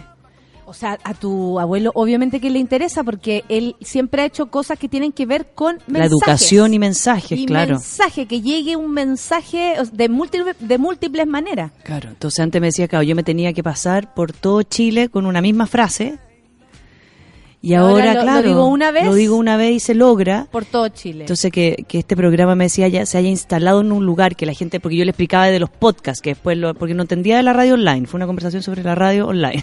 no, no, si no entiende. Entonces esto que después tenía que bajarlo, entonces lo encontró maravilloso. Pero mira qué cosa más maravillosa, oye, pero haber logrado eso y tanto tiempo que llevan, oye. Pero felicidades, por favor. Aparte que las cosas ahora tampoco duran tanto tiempo. Eso No, es como lo, lo antiguo que nosotros tenemos. Sí, no duran. No, no, son- no, du- no duran. No duran, simplemente no duran. duran. Oye, Sí. mira, vamos a hablar de algo súper especial porque tiene que ver con esto, eh, hashtag, el, el hashtag no digas mi nombre, que, que tiene que ver con el secretillo, ¿no? De mantener en reserva eh, a quien nos cuenta, porque la verdad es que da lo mismo quien nos cuenta. Sí. Es un tema que le puede pasar a tantas personas. Entonces es bonito que cuando las personas se sienten con confianza, nos hagan, eh, nos hagan sentir, nos hagan llegar su historia y, y yo agradezco de verdad la confianza porque eh, es fuerte escribir lo que a uno le pasa. Sí, y es, Es fuerte lo que les pasa. Y es fuerte lo que les pasa, entonces ahí, hay- eh, ahí también hay un, hay un grado de, de, de esfuerzo de parte de la persona. Sí. Al decir, ¿sabéis qué? Yo ahora voy a decir esto eh, y lo voy a decir, igual es público. O sea, es secreto, pero es público, porque lo está Y es compartiendo un acto de contigo, generosidad que, conmigo, con... que, que- que saben también, porque cuando nos, nos escriben en el hashtag no diga mi nombre, lo que también quieren es recibir algún tipo de respuesta. Además, la necesidad Es de como, recibir una respuesta. Te mando esto que sé que va a ser público, que es muy íntimo, que a veces es muy doloroso, y lo hago porque quiero recibir una respuesta y porque sé que también a la gente va, le va a llegar. Van a, no sé, pues van a ser todos partícipes y algunos, a más de uno, le va a servir lo que escuche. O por último, podemos reflexionar eh, para ayudar a otro también. Puede ser que una amiga esté pasando por algo, por un amigo, y uno puede decir, es que escuché esto y me ayuda a decirte ahora lo siguiente. O, eh, weona, esto pasa. que a veces es tan lindo cuando te dicen, créeme que no sos la primera. Bueno, se, eh, esto se refiere a una historia que, en resumen, porque podríamos contar la historia desde, mm, eh, con todos los detalles, pero es una amiga que dice que mm, desde que son jóvenes con su actual pareja, ella sabe que es bisexual. ¿Cierto? Está en conocimiento. Ten- Sí. Tienen un hijo de 10 años y hace poco se enteró que hace dos años su pareja lo engañó varias veces con hombres. Y también algo, u otro punto que le duele es que su mejor amiga, la que consideraba su hermana, eh, lo sabía y no se lo dijo. Yo creo que ahí son dos cosas distintas. Oh, terrible. Eh, porque una estamos con el secretismo, con eso, con esa sensación de que te están engañando, no cuidando, engañando, porque Sí. la amiga le puede decir, weona, no pude, no pude decirte algo así. O sea, también puede ser, uno no, no puede jugar a la amiga ¿Cómo me tan meto ahí? rápidamente, claro. Yo tengo una experiencia, Natalia, voy a contar una experiencia personal. Yo hace años, años, años, años, yo creo que como hace 15 años ya, mi mejor amiga eh, a mí me, llegó a mi consulta la amante del pololo de mi mejor amiga. Wow. Llegó a mi consulta a contarme como, ay, estoy metida con un gallo que está emparejado hace 10 años, no sé qué, no sé qué. Y me lanza el nombre y a mí se me apretó la guata y le dije, te tengo que parar ahora. Porque la, tuve Estoy que parar la consulta. estoy le dije, involucrada. Estoy absolutamente involucrada en lo que me estás contando. Y ella me mira y me dice, pero tú no, puedes- no, no, lo único que te pido, O sea, lo único que puedo no- es no echarte al agua, amiga. claro, no, yo no voy a hacer nada, pero Porque lo, no me aplica, pero... pero te pido que lo converses con él. Para mí sería importante, por último, que él supiera que pasó esto. Yo no lo, yo no voy a hacer nada. Pero me acuerdo que no dormí por semanas y semanas y semanas hasta que él se me acercó y me dijo que sabía. Y cuando Sabía él- que tú sabías. que sabía que yo sabía. Y cuando pasó eso, a mí me pasó una, una cosa como loca también. Era chica, esto yo llevaba, no sé, de verdad llevaba como tres años en terapia. Que dije, lo agarré a chucha y le dije, o le decís vos, o le digo yo mañana. La y me vino la banana. ¿Quién no ha hecho eso? ¿Quién no ha hecho eso? Si no le contáis tú, le cuento Le yo. cuento yo. Y le contó, le contó, ellos dos iban a, o sea, era, era, era importante. Era importante porque tenían un compromiso. Y después yo hablé con ella, ella me llamó. Yo no le conté la consulta, eso nunca pasó. Fue solamente que yo me enteré por él. Lo, lo- lo dejamos ahí. Años después lo conversamos y él le contó ya, pero ya ellos se perdonaron y siguen juntos, etcétera. Pero ella a mí me dejó de hablar como tres años. Y después nos reencontró y me decía, claro, como que yo te culpé a ti. Como que si tú no hubieses sabido, esta olla no se hubiese destapado. Ah, mira, cómo se confunden de pronto las Ella, claro, me dijo, yo me confundí, te lancé la, rabia. la rabia a ti. Conducir la rabia, Claro, eso se llama la como direccioné hacia ti. Entonces, cuando una amiga sabe de una infidelidad de, de un otro, de- del pololo, tu mejor amiga, de la polola, tu mejor amiga, etcétera, es una decisión súper importante porque implica también involucrarse en algo que yo no sé. Por más que mi amiga me diga, no, yo siempre quiero saber, yo siempre quiero saber, uno nunca se enfrenta a esa situación hasta que está ahí. Si voy a perdonar o no voy a perdonar. Tú no sabes si le va a dar rabia saber. También. También. No quería que me dijerais. Porque hay gente que viene ocultándose la Claro. propia historia, se dio cuenta y lo pasó por alto, o prefiere no, no meterse, ¿cachai? Mm, ¿Hasta qué punto a veces las personas eligen no saber? Claro. Y cómo uno va, va a quebrarle esa ilusión. Sí. Bueno, Ahora, en, e- en, e- en este caso que nos escribe Nata, hay, hay- algo importante, ¿no? Porque eh, mucho hemos hablado en el programa de qué pasa cuando mi pareja heterosexual, ¿no? Se involucra en una relación homosexual sin yo saber que es o bisexual o que no definitivamente es que homosexual. tenía, claro, Claro. que tenía otros gustos. que tenía otro gusto, exacto. Que era absolutamente diverso en sus gustos. Aquí ella dice que su, ella sabía que su pareja tenía una orientación bisexual. Por lo tanto, si se mete con hombres o mujeres, no Al- es el tema. Al cabo que es lo mismo. Claro, al cabo que es lo mismo. Aquí lo que importa es que de alguna forma, al parecer, él le sigue siendo infiel a ella, pero en ella lo más probable es que genere una doble, una doble angustia, porque por más que yo sea bisexual, es posible que yo, uno, fantasee que te gusten más las relaciones sexuales si soy mujer con hombres que conmigo, porque me está engañando con puros hombres, no me está engañando punto, con minas, con hombres, con lo que se le cruce. O sea, hay una, hay una elección. Y, que- y- y no, no creo que hayan llegado como una... pro- eh, o sea, a ella le duele el... en- Ahí lo que yo quiero saber, ¿qué le duele? ¿Le duele el engaño o le duele que la hayan engañado con hombres? Porque si él es bisexual, estamos claros, y si ella sabía que era bisexual, estamos claros de que de haber engaño puede suceder con cualquiera de las dos Claro. sexos porque le gusta todo. Yo Y- creo y que en es este feliz caso, así. claro, en este caso, por lo que ella describe, da lo mismo si era hombre o mujer. Que la a ella le dueñe que la engañó y que su amiga, que sabía, no le dice. O sea, ella siente un doble engaño. Un engaño por parte de la pareja que le está haciendo infiel, le pone el gorro, y un engaño por la amiga de no decirle que sabe que la pareja le es infiel. ¿No?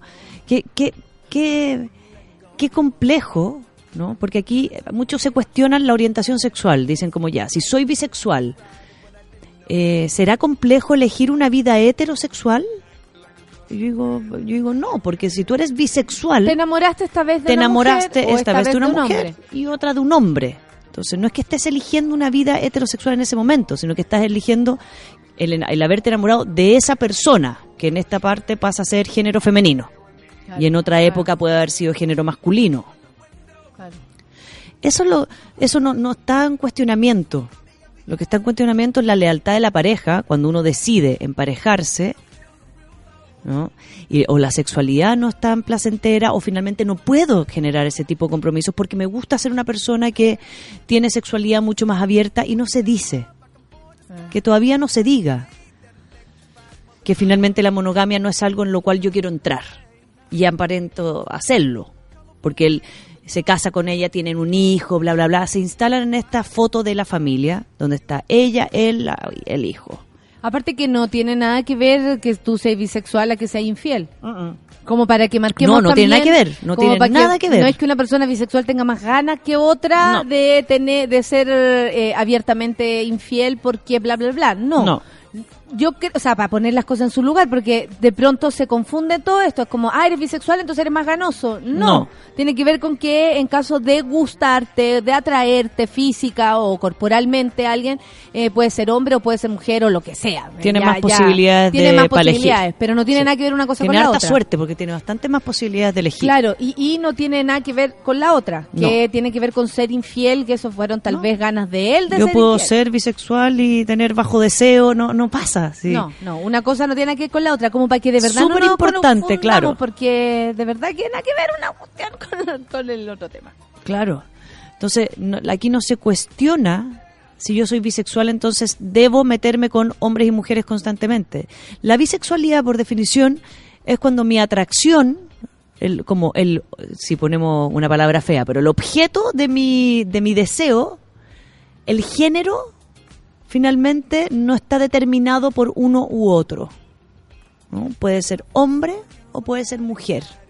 Muchas personas les cuesta entender, especialmente con, con, la- con las personas trans, que te dice, una mujer se enamora de un hombre trans. Entonces le dicen, ya, pero, pero, pero si tú eres heterosexual, sí, y me enamoré de este hombre trans. Ya, pero él en algún minuto Fue mujer. eh, fue mujer o todavía no se opera, entonces te- uno se uno se enamora de las características de personalidad. Como también hay trans, otro. mujer, lesbiana, Claro. ¿cachai? O trans, Exacto. hombre, gay. La orientación trans- sexual no me hace, no tiene que ver con el deseo. No, no, ¿no? No porque yo tenga más posibilidades de gusto, entonces voy a ser más caliente. No porque yo tenga menos posibilidades de gusto, voy a ser más, eh, voy a ser más, más- voy a tener menos deseo, Claro, claro, claro, ¿no? ¿no? Y no porque yo tenga sea bisexual quiere decir que no pueda meterme en una relación u homosexual u heterosexual. Yo puedo. Si el tema aquí Natalia pasa constantemente, Sí, es como que la definición podría, o sea, aquí estamos hablando de lo valórico que tiene que ver exacto, con, con, con cómo el- defino emparejarme. El engaño Sí. eh, y el engaño de, de, de ponerle el gorro a tu pareja y el cómo a esta persona también le afecta que su amiga sabiendo no le haya dicho y eso eh, creo que todos hemos pasado por alguna situación así Uh, cuando éramos la amiga. chicos, ser la amiga Ser que la amiga. que- y que después eres como la, la culpable de la situación. Porque no, no, no, no podemos cuestionar la homosexualidad de mi pareja supuestamente heterosexual si yo sé que es bisexual. No.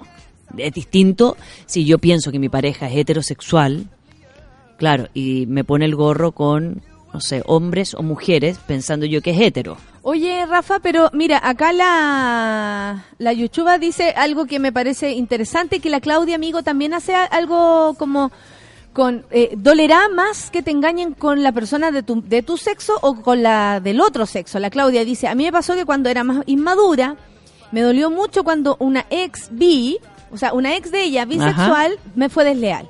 Pero hoy tengo otra manera de ver las cosas. Creo que la sociedad crucifica a las personas bisexuales. La Yuchuba dice, yo no entiendo por qué la mayoría de los gays o lesbianas encuentran más grave que su pareja los engañe con alguien del sexo opuesto. O sea, si somos las dos, por ejemplo, y tú me engañé con un hombre, me dolería más que si me engañé con una mujer, o viceversa. Yo tengo una relación con un hombre y me duele más que me engañe con un hombre que con, al menos que me engañe con una mujer, como eso, ¿cachai?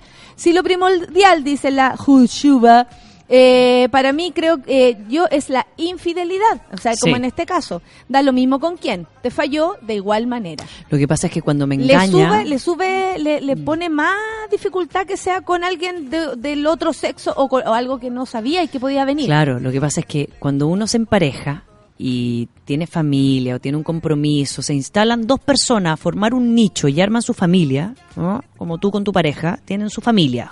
¿No? Ustedes dos tienen su casa, tienen su una nicho, familia. Aunque están la- las personas digan que sin hijo uno no es familia, yo creo que uno es familia igual. No, uno es Y más familia. encima uno tiene que ayudar con las otras familias, entonces te lleváis puro familiando. Tú de familión en familiongo. Entonces, la familia que ustedes tienen, ustedes dos tienen, ¿no? Cuando yo me comprometo en esa familia, hay ciertas cosas que doy por hecho que sé de ti. ¿No? Por eso digo, en el caso que nos escribe ella, ella sabe que su pareja es bisexual. Entonces, si la engañó con un hombre o con una mujer, no es el tema, el género de con quién la engañó.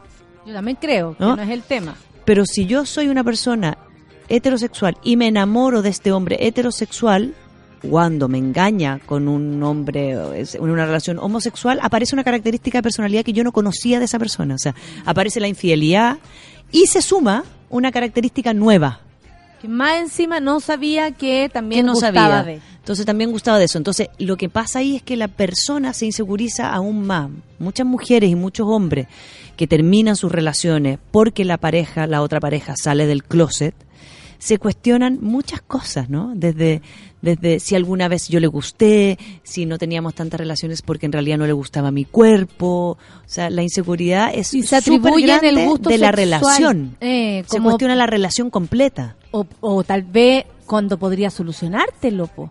Porque tú decís, por eso no me tocaba, po. Claro. O sea, no es que yo no sea tan penca, sino que yo en realidad no, no, le, no le levantaba toda su No era lo que él deseaba. Porque eh, finalmente a él le gustan más los hombres. Sí. Pero las personas como que el ego, el ego no, no mira aquello, el, el ego no, no se detiene ahí, no cacha razones. El ego no ve razones, ve rechazo nada más.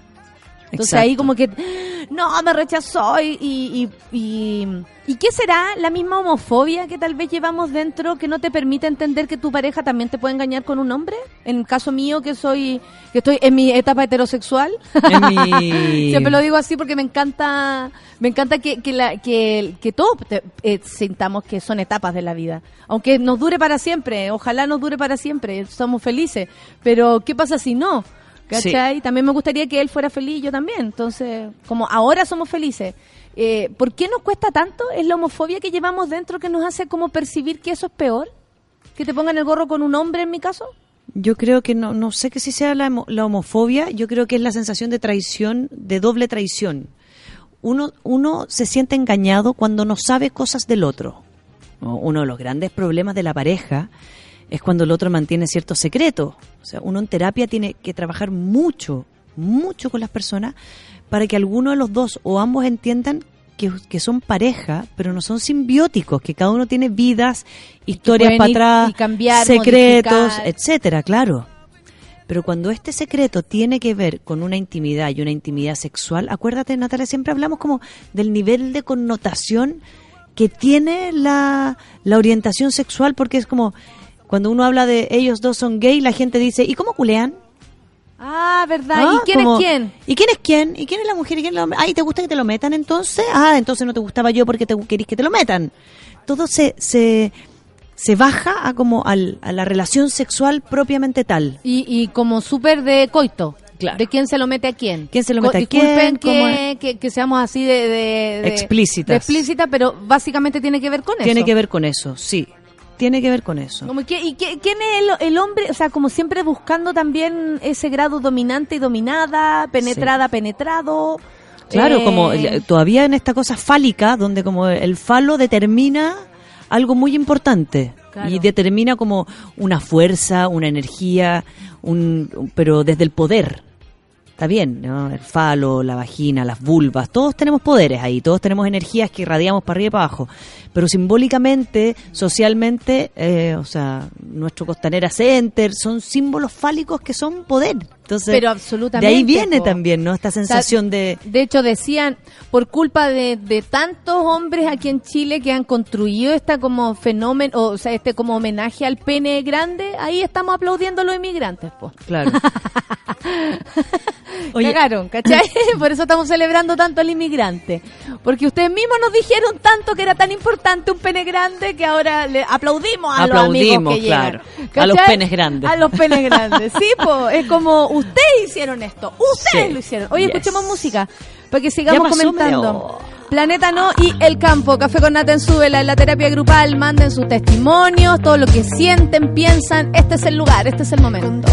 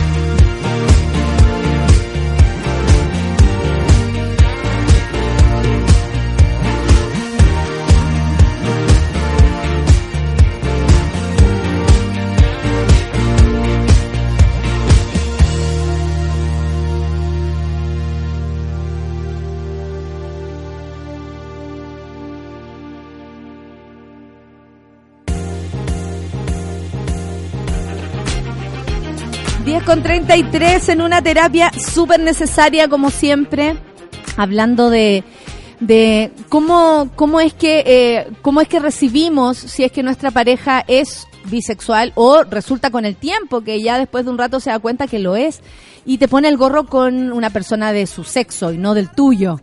Uno siempre se imagina que al, al mino hay que espantarle a las minas. Claro, cuidado con las chiquillas. Pero no sabía. Oye, me voy a juntar con mi amiga. Claro, él dice, eh, puede ser en el caso del hombre. Yo desplegué toda mi confianza en ti y en tus amigas y te andaba ahí revolcando. Con las chiquillas ahí. Con la chiquilla. ¿Tú crees que él les le, o sea, tú me hablabas ya ahora algo súper importante, que cómo percibe el hombre y la mujer, de, de acuerdo a nuestra educación sexual de toda la vida, el que te engañe un hombre o te engañe, o sea, te engañen con un hombre o con una mujer.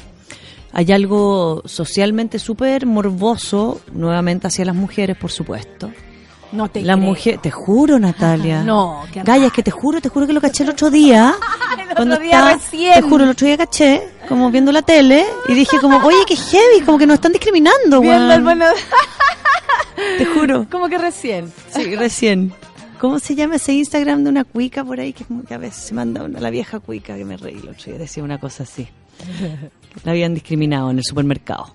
Ah, Las mira. bolsas, que no le dan bolsa. bueno, pasa mucho en la consulta que de alguna forma cuando un hombre le es infiel a una mujer, ¿ya? ¿ya? Y de alguna forma es con una relación homosexual, en, ¿ya? Los hombres no tienen ni un problema en decirle a ella, pero métete con una mina. Hay una, hay una concepción de dos mujeres juntas que casi no es infidelidad porque es fantasía sexual. Está como en el terreno de la fantasía sexual Pasa y no se entiende veces- que también podría ser una infidelidad, amor profundo por otro ser humano. Claro, y, eh, si es amor, puede haber mucho celo, por supuesto, si me enamoro de otra persona. Pero si solamente es un acto sexual, como me calentó esta mina, me metí con esta mina de caliente, muchos hombres dicen, ah, bueno, pero yo las podría mirar. Traigámosla. Como, como finalmente pasa a ser un doble objeto de deseo. O sea, las pornos de los hombres generalmente incluyen más de una mujer atracando. O, o las mismas amigas lesbianas que nos han contado a mí, mis amigas, por lo menos una amiga me dijo, para mí con mi pareja es súper, ahora vive en España para poder ser libre, pero es súper difícil andar con mi mina en la calle, de la mano, donde sea, porque no falta, o sea, si ya te dicen huevas porque vais con short, con polera, con vestidas, si da lo mismo, comande.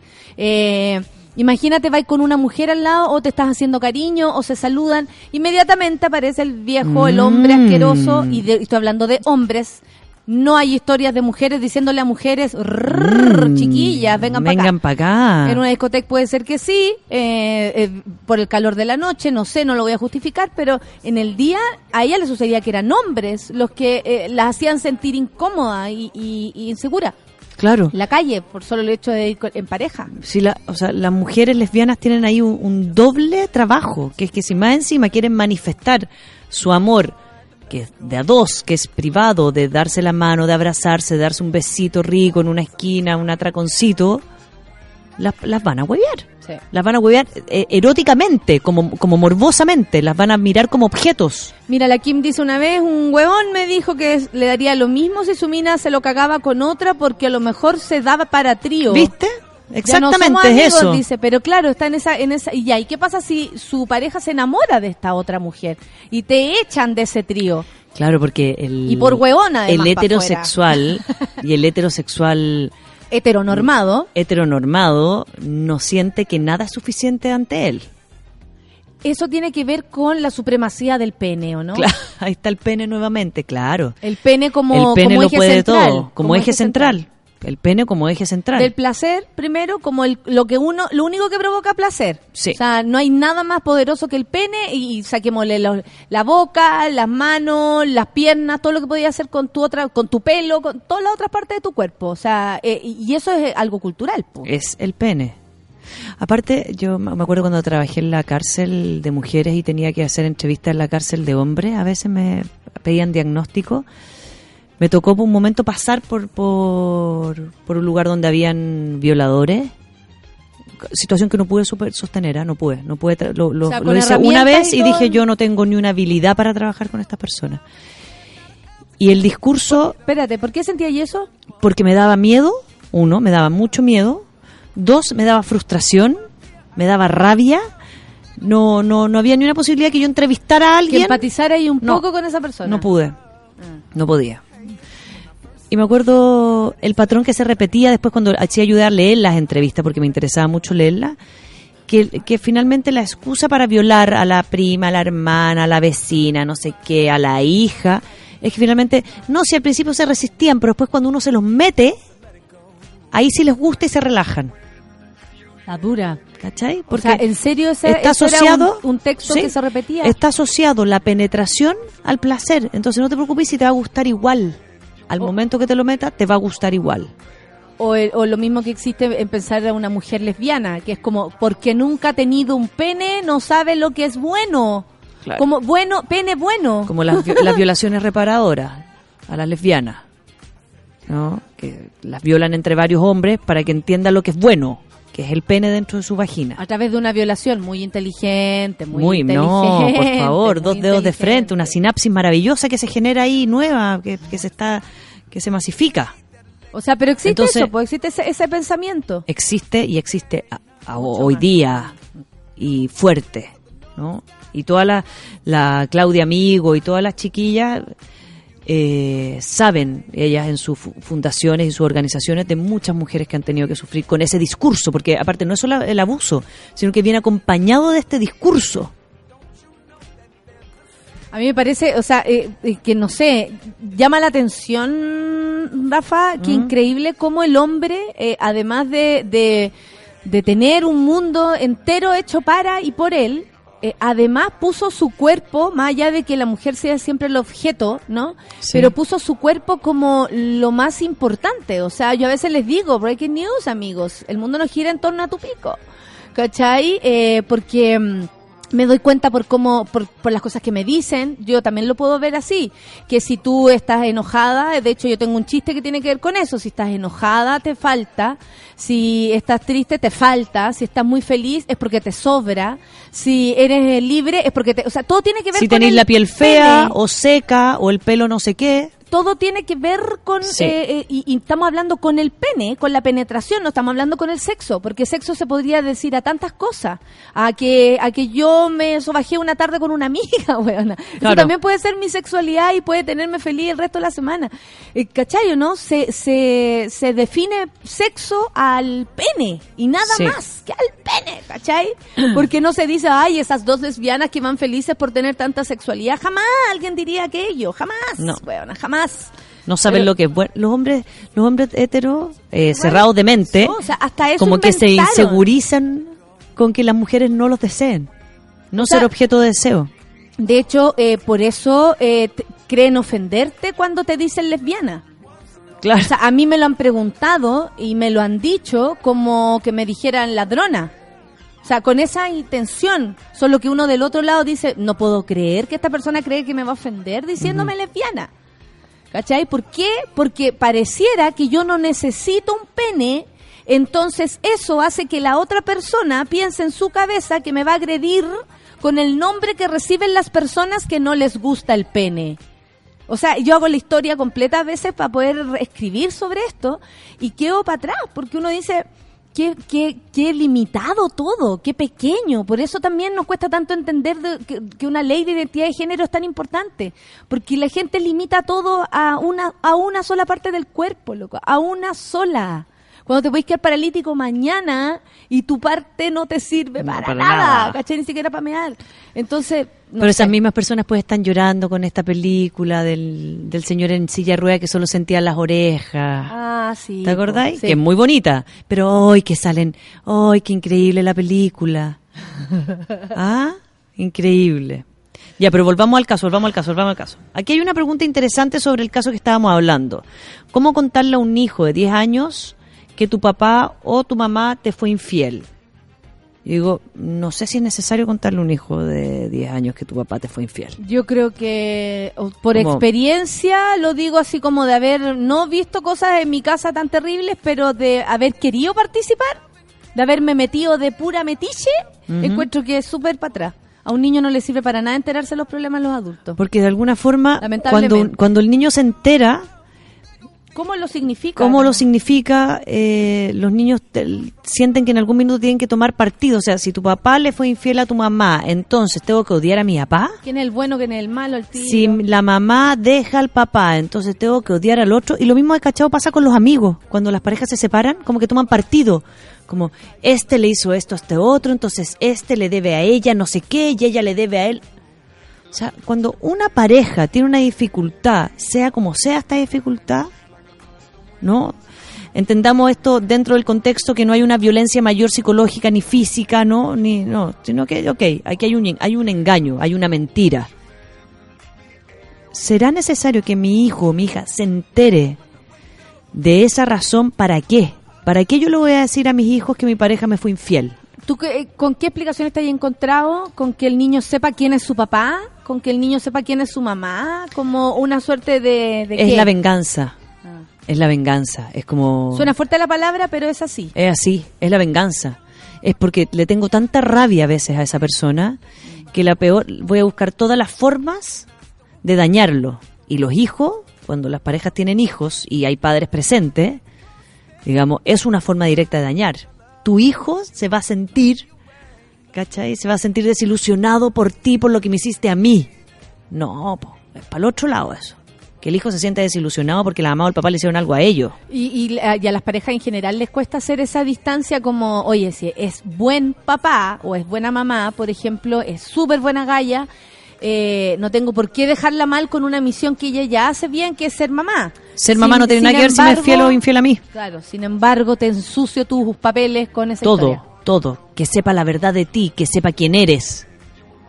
Y final, por eso te digo, cuando la gente dice que sepa quién es en verdad, yo digo, no, a ti te pilló por sorpresa una característica de, de tu pareja. Tu pareja te engañó, o tu pareja te fue infiel, o tu pareja es homosexual y no lo sabías. A ti, pero no al hijo. Después él verá o ella verá si le cuenta al hijo que, no sé, que tiene una pareja mujer y armará su vida desde otro lugar. De hecho, hasta es más difícil dejarle la misión al otro que le cuente Pero lo que la- sea a su hijo, así como, papá, ¿por qué te separaste de mi mamá? Sería mucho más justo que le contara quién, quién propició ¿Quién los realmente actos. lo hizo? Claro. ¿Cachai? O, o lo hablaremos en algún otro momento, pero bueno, ahí es como la típica distancia que dicen que hay que dejar de la crianza con los problemas de pareja, pero al parecer es súper complicado. Sí. Y lo, y, y, y lo importante en este caso también que nos deja a todos ahí pensando es qué pasa uno como amigo o como amiga. Mira, antes de eso, Sí, la dale. Pame, respecto a lo que estábamos hablando antes, dice, a mí me pusieron al medio. Hasta el día de hoy en la separación de infidelidad de mi papá. Siempre ha sido doloroso. ¿Viste a tu papá? Y dile a tu papá, o ponte aquí, o qué opináis tu hija, el papá también le debe decir algo. O sea, aquí hay una hija que ha sufrido porque en una, en una wea que él solo le competía a sus padres, porque eso tiene que ver con la pareja, eh, la metieron a ella. La meten en el medio y después pasan cosas como, ah, vas a ir donde tu papá que está con la otra. Ah, lo vas a pasar bien. Ah, lo pasaste bien. ¿Fue amorosa contigo? En vez de, no sé, hay casos donde yo digo, bueno, prefiero que la pareja nueva de tu ex marido sea amorosa con tu hija. Ah, porque quiere hacer familia con ellos ahora. Es como, como que la gente se separa y no hay posibilidad de más familias tampoco. Es tanto el dolor que le produce a muchas personas que este proyecto de vida se rompa, que ensucian lo que pasa para abajo. No se separan personalmente. Entonces, ahí hay, hay que hacer un acto de generosidad muy grande, que entender el dolor que es para mí Y eso toma versus el que igual, se- ¿no? Sí, por O sea, supuesto, el no tiempo hay que, sea exigirse necesario. ser tan moderno tan rápido. No. Oye, y respecto a lo de la situación de las amigas, o de lo Uf. amigo que sabe, o de tú que te viste involucrado y di- como fuiste a un lugar equivocado, hay cachado que a veces te pasa por equivocación, no porque andís tratando de ver. No es porque tú, oye, yo resulta que yo sabía que tu pelo lo andaba, entonces lo seguí. No, no estamos hablando de alguien que se lo tomó en serio. Estamos hablando de que alguien se encontró con la situación. O que se enteró por otro lado. O que la dejaron al medio para poder utilizar. No tengo idea. ¿Cómo, cómo se toma esto, Rafa? Yo creo que cuando, cuando si la, si yo sé que la pareja, ¿no? Que la, que, que mi amiga o mi amigo cree estar en una relación donde la infidelidad no existe, creo yo, ¿ah? o sea, esto, esto creo yo que, que podría ser uno de los tips a considerar. yo hablaría con esa persona, ¿no? Con el, el- con el infiel o la con el infiel. Como, ¿sabéis qué? Yo sé que le estáis poniendo el gorro a mi mejor amiga. ¿Qué onda? ¿Te enamoraste? Eh, ¿Te andáis calentando por otra parte? Como, ¿qué pasa? ¿Qué pasa? Te puedo hasta ayudar. Como, si vas a decirle, yo puedo acompañar a mi amiga. Pero si ustedes dos tienen un acuerdo de fidelidad y tú vas a estar haciendo esto por fuera, el que tiene que transparentarlo es la persona que lo hace. Como dejarle la pelota a él. en Generalmente, claro, los amigos que se enteran de esto lo que suelen hacer es acelerar un poquito el proceso. Uno como amigo igual desde afuera, eh, eh, yo encuentro que es complicado y lo digo mm, por hartas cosas, porque por ejemplo, uno de pronto tiene amigas que son muy cercanas y, eh, y uno nota cosas. Claro. O ve cosas, de lo que sea, de así puede ser una infidelidad, puede ser como que la cosa no está tan, o, o- o vi- viste algo de violencia entre medio, o una relación me- cuática y todo, y, un- y de verdad, uno tiene cuidado para meterse, Rafa. Sí. Porque Debe. sabemos que en una relación solo dos personas nomás saben cómo, cómo, la- cómo lidian con eso. Solo ellos dos saben cómo son los dos eh, en todos lados, conversando en la cama, como amigos, en la calle, etcétera. Entonces ya es difícil meterse en una situación donde tú ves que las personas están complicadas. O sea, tú decías aquí necesitan mi ayuda, uno cree, ¿no? Eh, o a veces las personas se involucran nada más. Pero ya es difícil meterse, po. Sí, porque a veces también pasa, Porque son Natalia. códigos de, la pareja. Son códigos de la pareja. Y a La veces gente a veces no quiere saber. uno no quiere saber, no quiere separarse y no quiere que una infidelidad sea la razón por la cual yo me tenga que separar. Hay gente que lo sabe, lo guarda o no lo quiere ver, tal cual. Tal cual. Por lo mismo, es tan complejo esa decisión de decirle a un otro una cosa así. ¿no? Por eso, si alguno de ustedes sabe de eso, yo hablaría con la persona que realmente está siendo infiel. Como, explícame qué está pasando. ¿Y qué hacemos cuando la amiga cree que eso es eh, traición? No me contaste, weona, y tu misión es contarme a mí. ¿Qué así? Si tu amiga te dice, Rafa, eh, me cagaste. Tú sabías y no me lo dijiste. ¿Qué hacemos? pedir perdón y asumir que finalmente no sabía cómo hacerlo. ¿Qué más vas a hacer? Si, si, si yo no le digo a mi amiga o mi amigo que su pareja le es infiel, es porque lo más probable no tengo idea cómo decírselo, ¿no? No tengo idea cómo, cómo lidiar con eso, siento que no me corresponde meterme ahí. Por eso digo, el, si uno va a hacer un acto, el acto es directamente con quien yo sé que está siendo infiel. Porque quien tiene que decir eso es esa persona. Y que también existe esta Si no ir por el como- cagüín, ¿cómo hace uno con ese cagüín? Pero de, de- tan chileno como de, ah, yo no me meto en nada. También ah, eso no me quiero acercar, caleta. claro. Por eso digo, es súper importante cuáles son los códigos. Hay veces que uno sabe que una amiga o un amigo le importaría mucho esto. Le importaría mucho esto. ¿No? Entonces, algunas personas lo que hacen es decirle a la persona infiel que le diga, y si no le dice, le termináis diciendo tú. Si si es que te bancáis esa, porque también puede venir Y la de vuelta que estáis mintiendo. Y es decidir también que puedo perder una amiga, que puedo perder un amigo, pero si nuestros códigos de amistad, que a veces va- llevan mucho más tiempo que la relación de pareja, son que finalmente ante esta situación tú me vas a decir y yo te voy a decir, a veces uno tiene que atreverse. Atreverse a ir y decirlo, por eso va a depender absolutamente de la relación. A veces puede ser que lo digáis, los dos te odian, te sacan de sus vidas, te- eres la mentirosa, la que quiso arruinarlo Y siguen todo, juntos. siguen juntos y tú quedáis ahí Claro, los por eso hay, hay que entender que el riesgo es que uno puede perder algo. Puedes perder una amistad. Ahora, si en esta amistad la verdad va, va primero por sobre todo, porque en este caso, no, lo que ella dice es que lo que más le duele es que la amiga no le haya dicho. ¿No? Ah. Entonces uno dice, lo que no sabemos es que, es que si sigue, sigue amiga de la amiga. Porque con el hombre va a tener que verlo siempre, porque aparte del papá de su hijo, pero ¿qué hago con la amiga? ¿Qué hago con ella? ¿Y tú cómo, cómo eh, por ejemplo, desde el lugar de eh, la, la amiga que nos escribió, qué le diríais en relación a su amiga? ¿Qué le diríais a, a esa Que recuerde que muy bien cuáles eran los códigos que habían establecido ellas dos.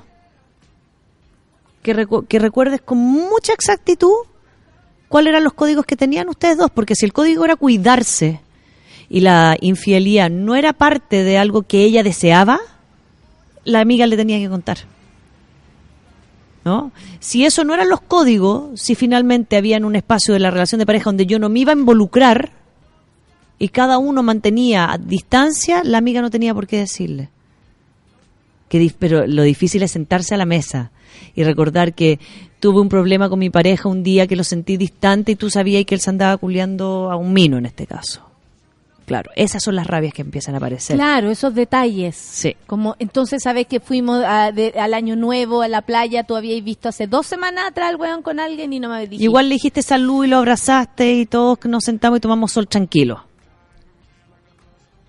Porque Hay pasa a ser encubridor. en- en este mismo rollo. Eh, primero, en que te sean fiel, infiel con alguien de- del mismo sexo de la persona. Eh, la otra es que si alguien sabe, no te lo dijo. Eh, cómo tú enfrentas Si alguien cercano sabe, porque siempre alguien lo sabe. Si es que dos personas no lo dicen. Claro. El secreto se mantiene si una de esas dos personas se queda callada. Sí, el, el secreto No, es pero así. hay amantes que se andan paseando, pero son cara de raja también. No Ay, solamente sí. el motelazo. Yo sabido de historias así terribles. Que como que Terrible. llevan a la, a, la, a la polola a un matrimonio de un amigo Claro. Y la, y la, la pareja oficial en la casa En con la la, casa, sí. suegra. Y la gente se queda callada. Y la gente se queda callada. La gente se queda callada. Mira, anda con la otra.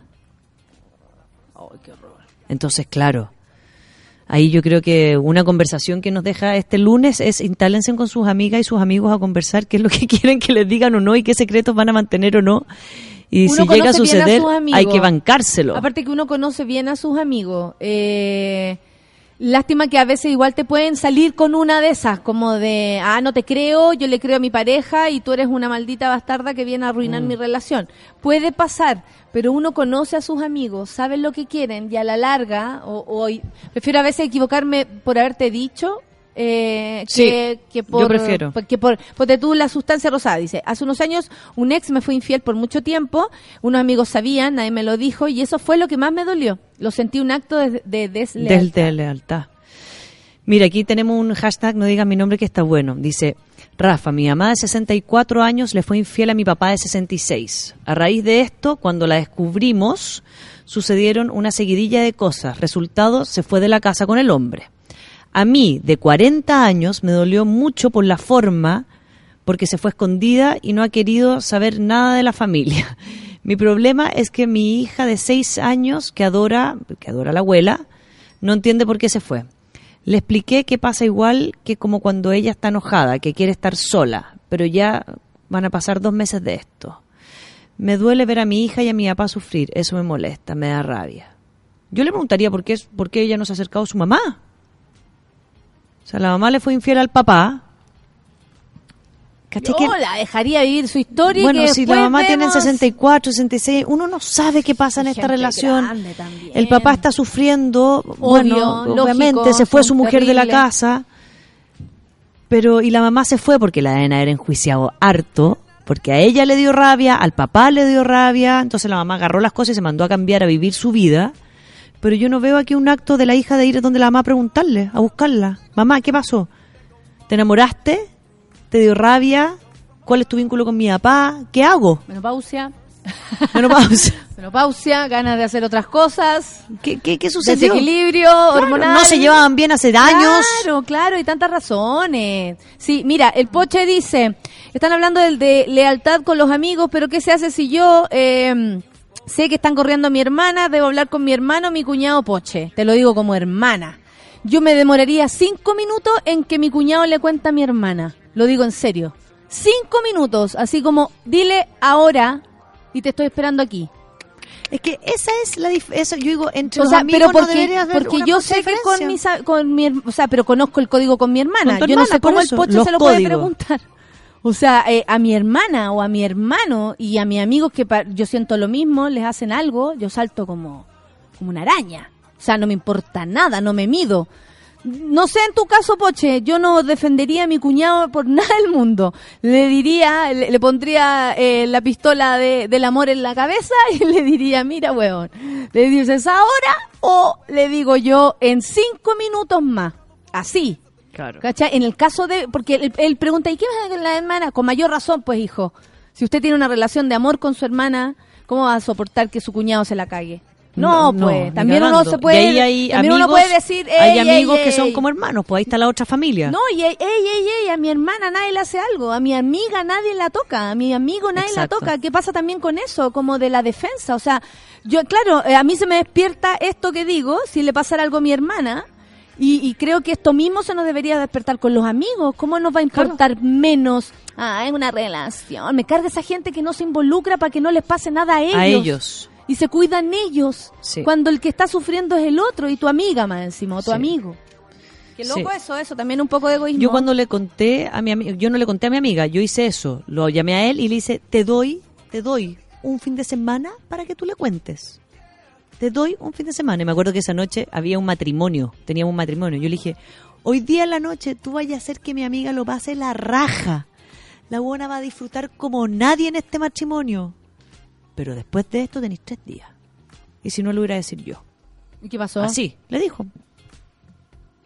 Le dijo y mi amiga después se enojó conmigo un tiempo, pero después lo conversamos. Me dijo, yo direccioné, pero yo corría el riesgo, porque yo se veía que para ella era importante. Claro que sí, pues. Y ellos No, sí. conversaron, lo perdonó y vamos. Y, y todo es buena onda, conmigo también. Pero finalmente uno tiene que ponerse de acuerdo en que la familia en la que uno nace y la familia que uno se hace son los mismos códigos. Y si la lealtad y el no mantener secretos que te pueden hacer daño es parte de ello, uno tiene que ir a la pelea. ¿Sabes lo que? Y también pienso cuando la gente, porque la orfelina también dice, me dolió más lo que me hizo ella, el amigo.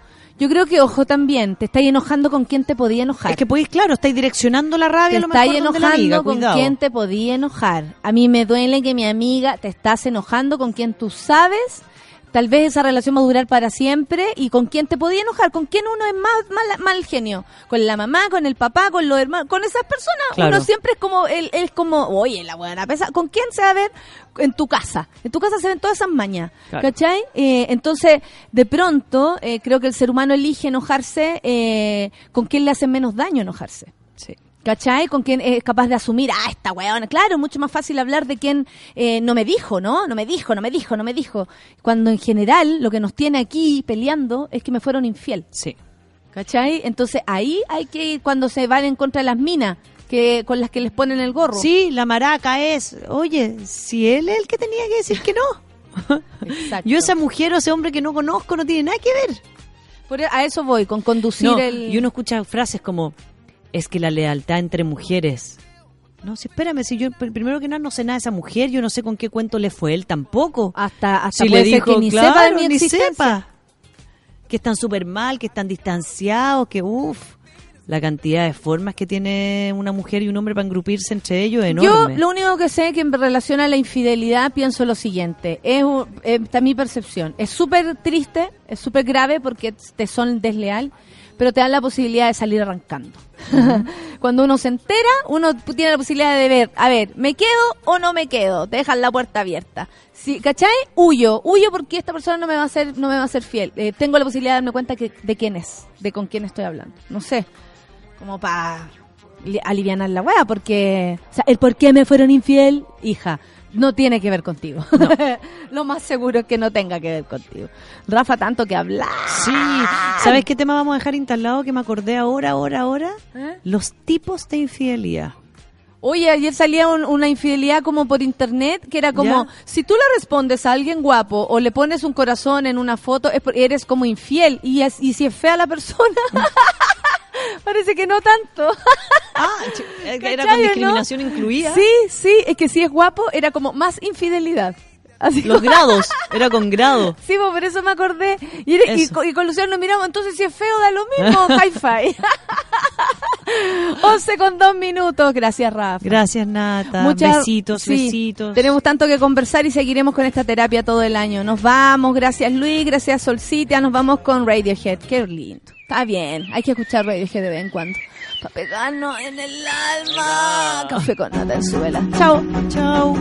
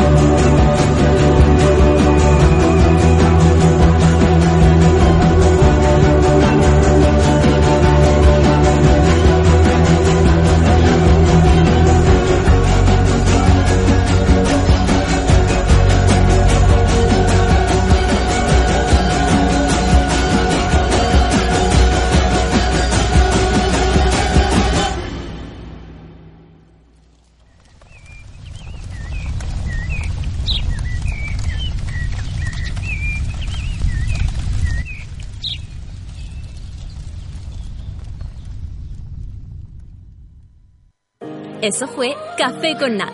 Natalia Valdebenito te espera de lunes a viernes a las 9 de la mañana en el matinal más piteado de Chile. A mucha honra. Solo por Sube la Radio. En otra sintonía.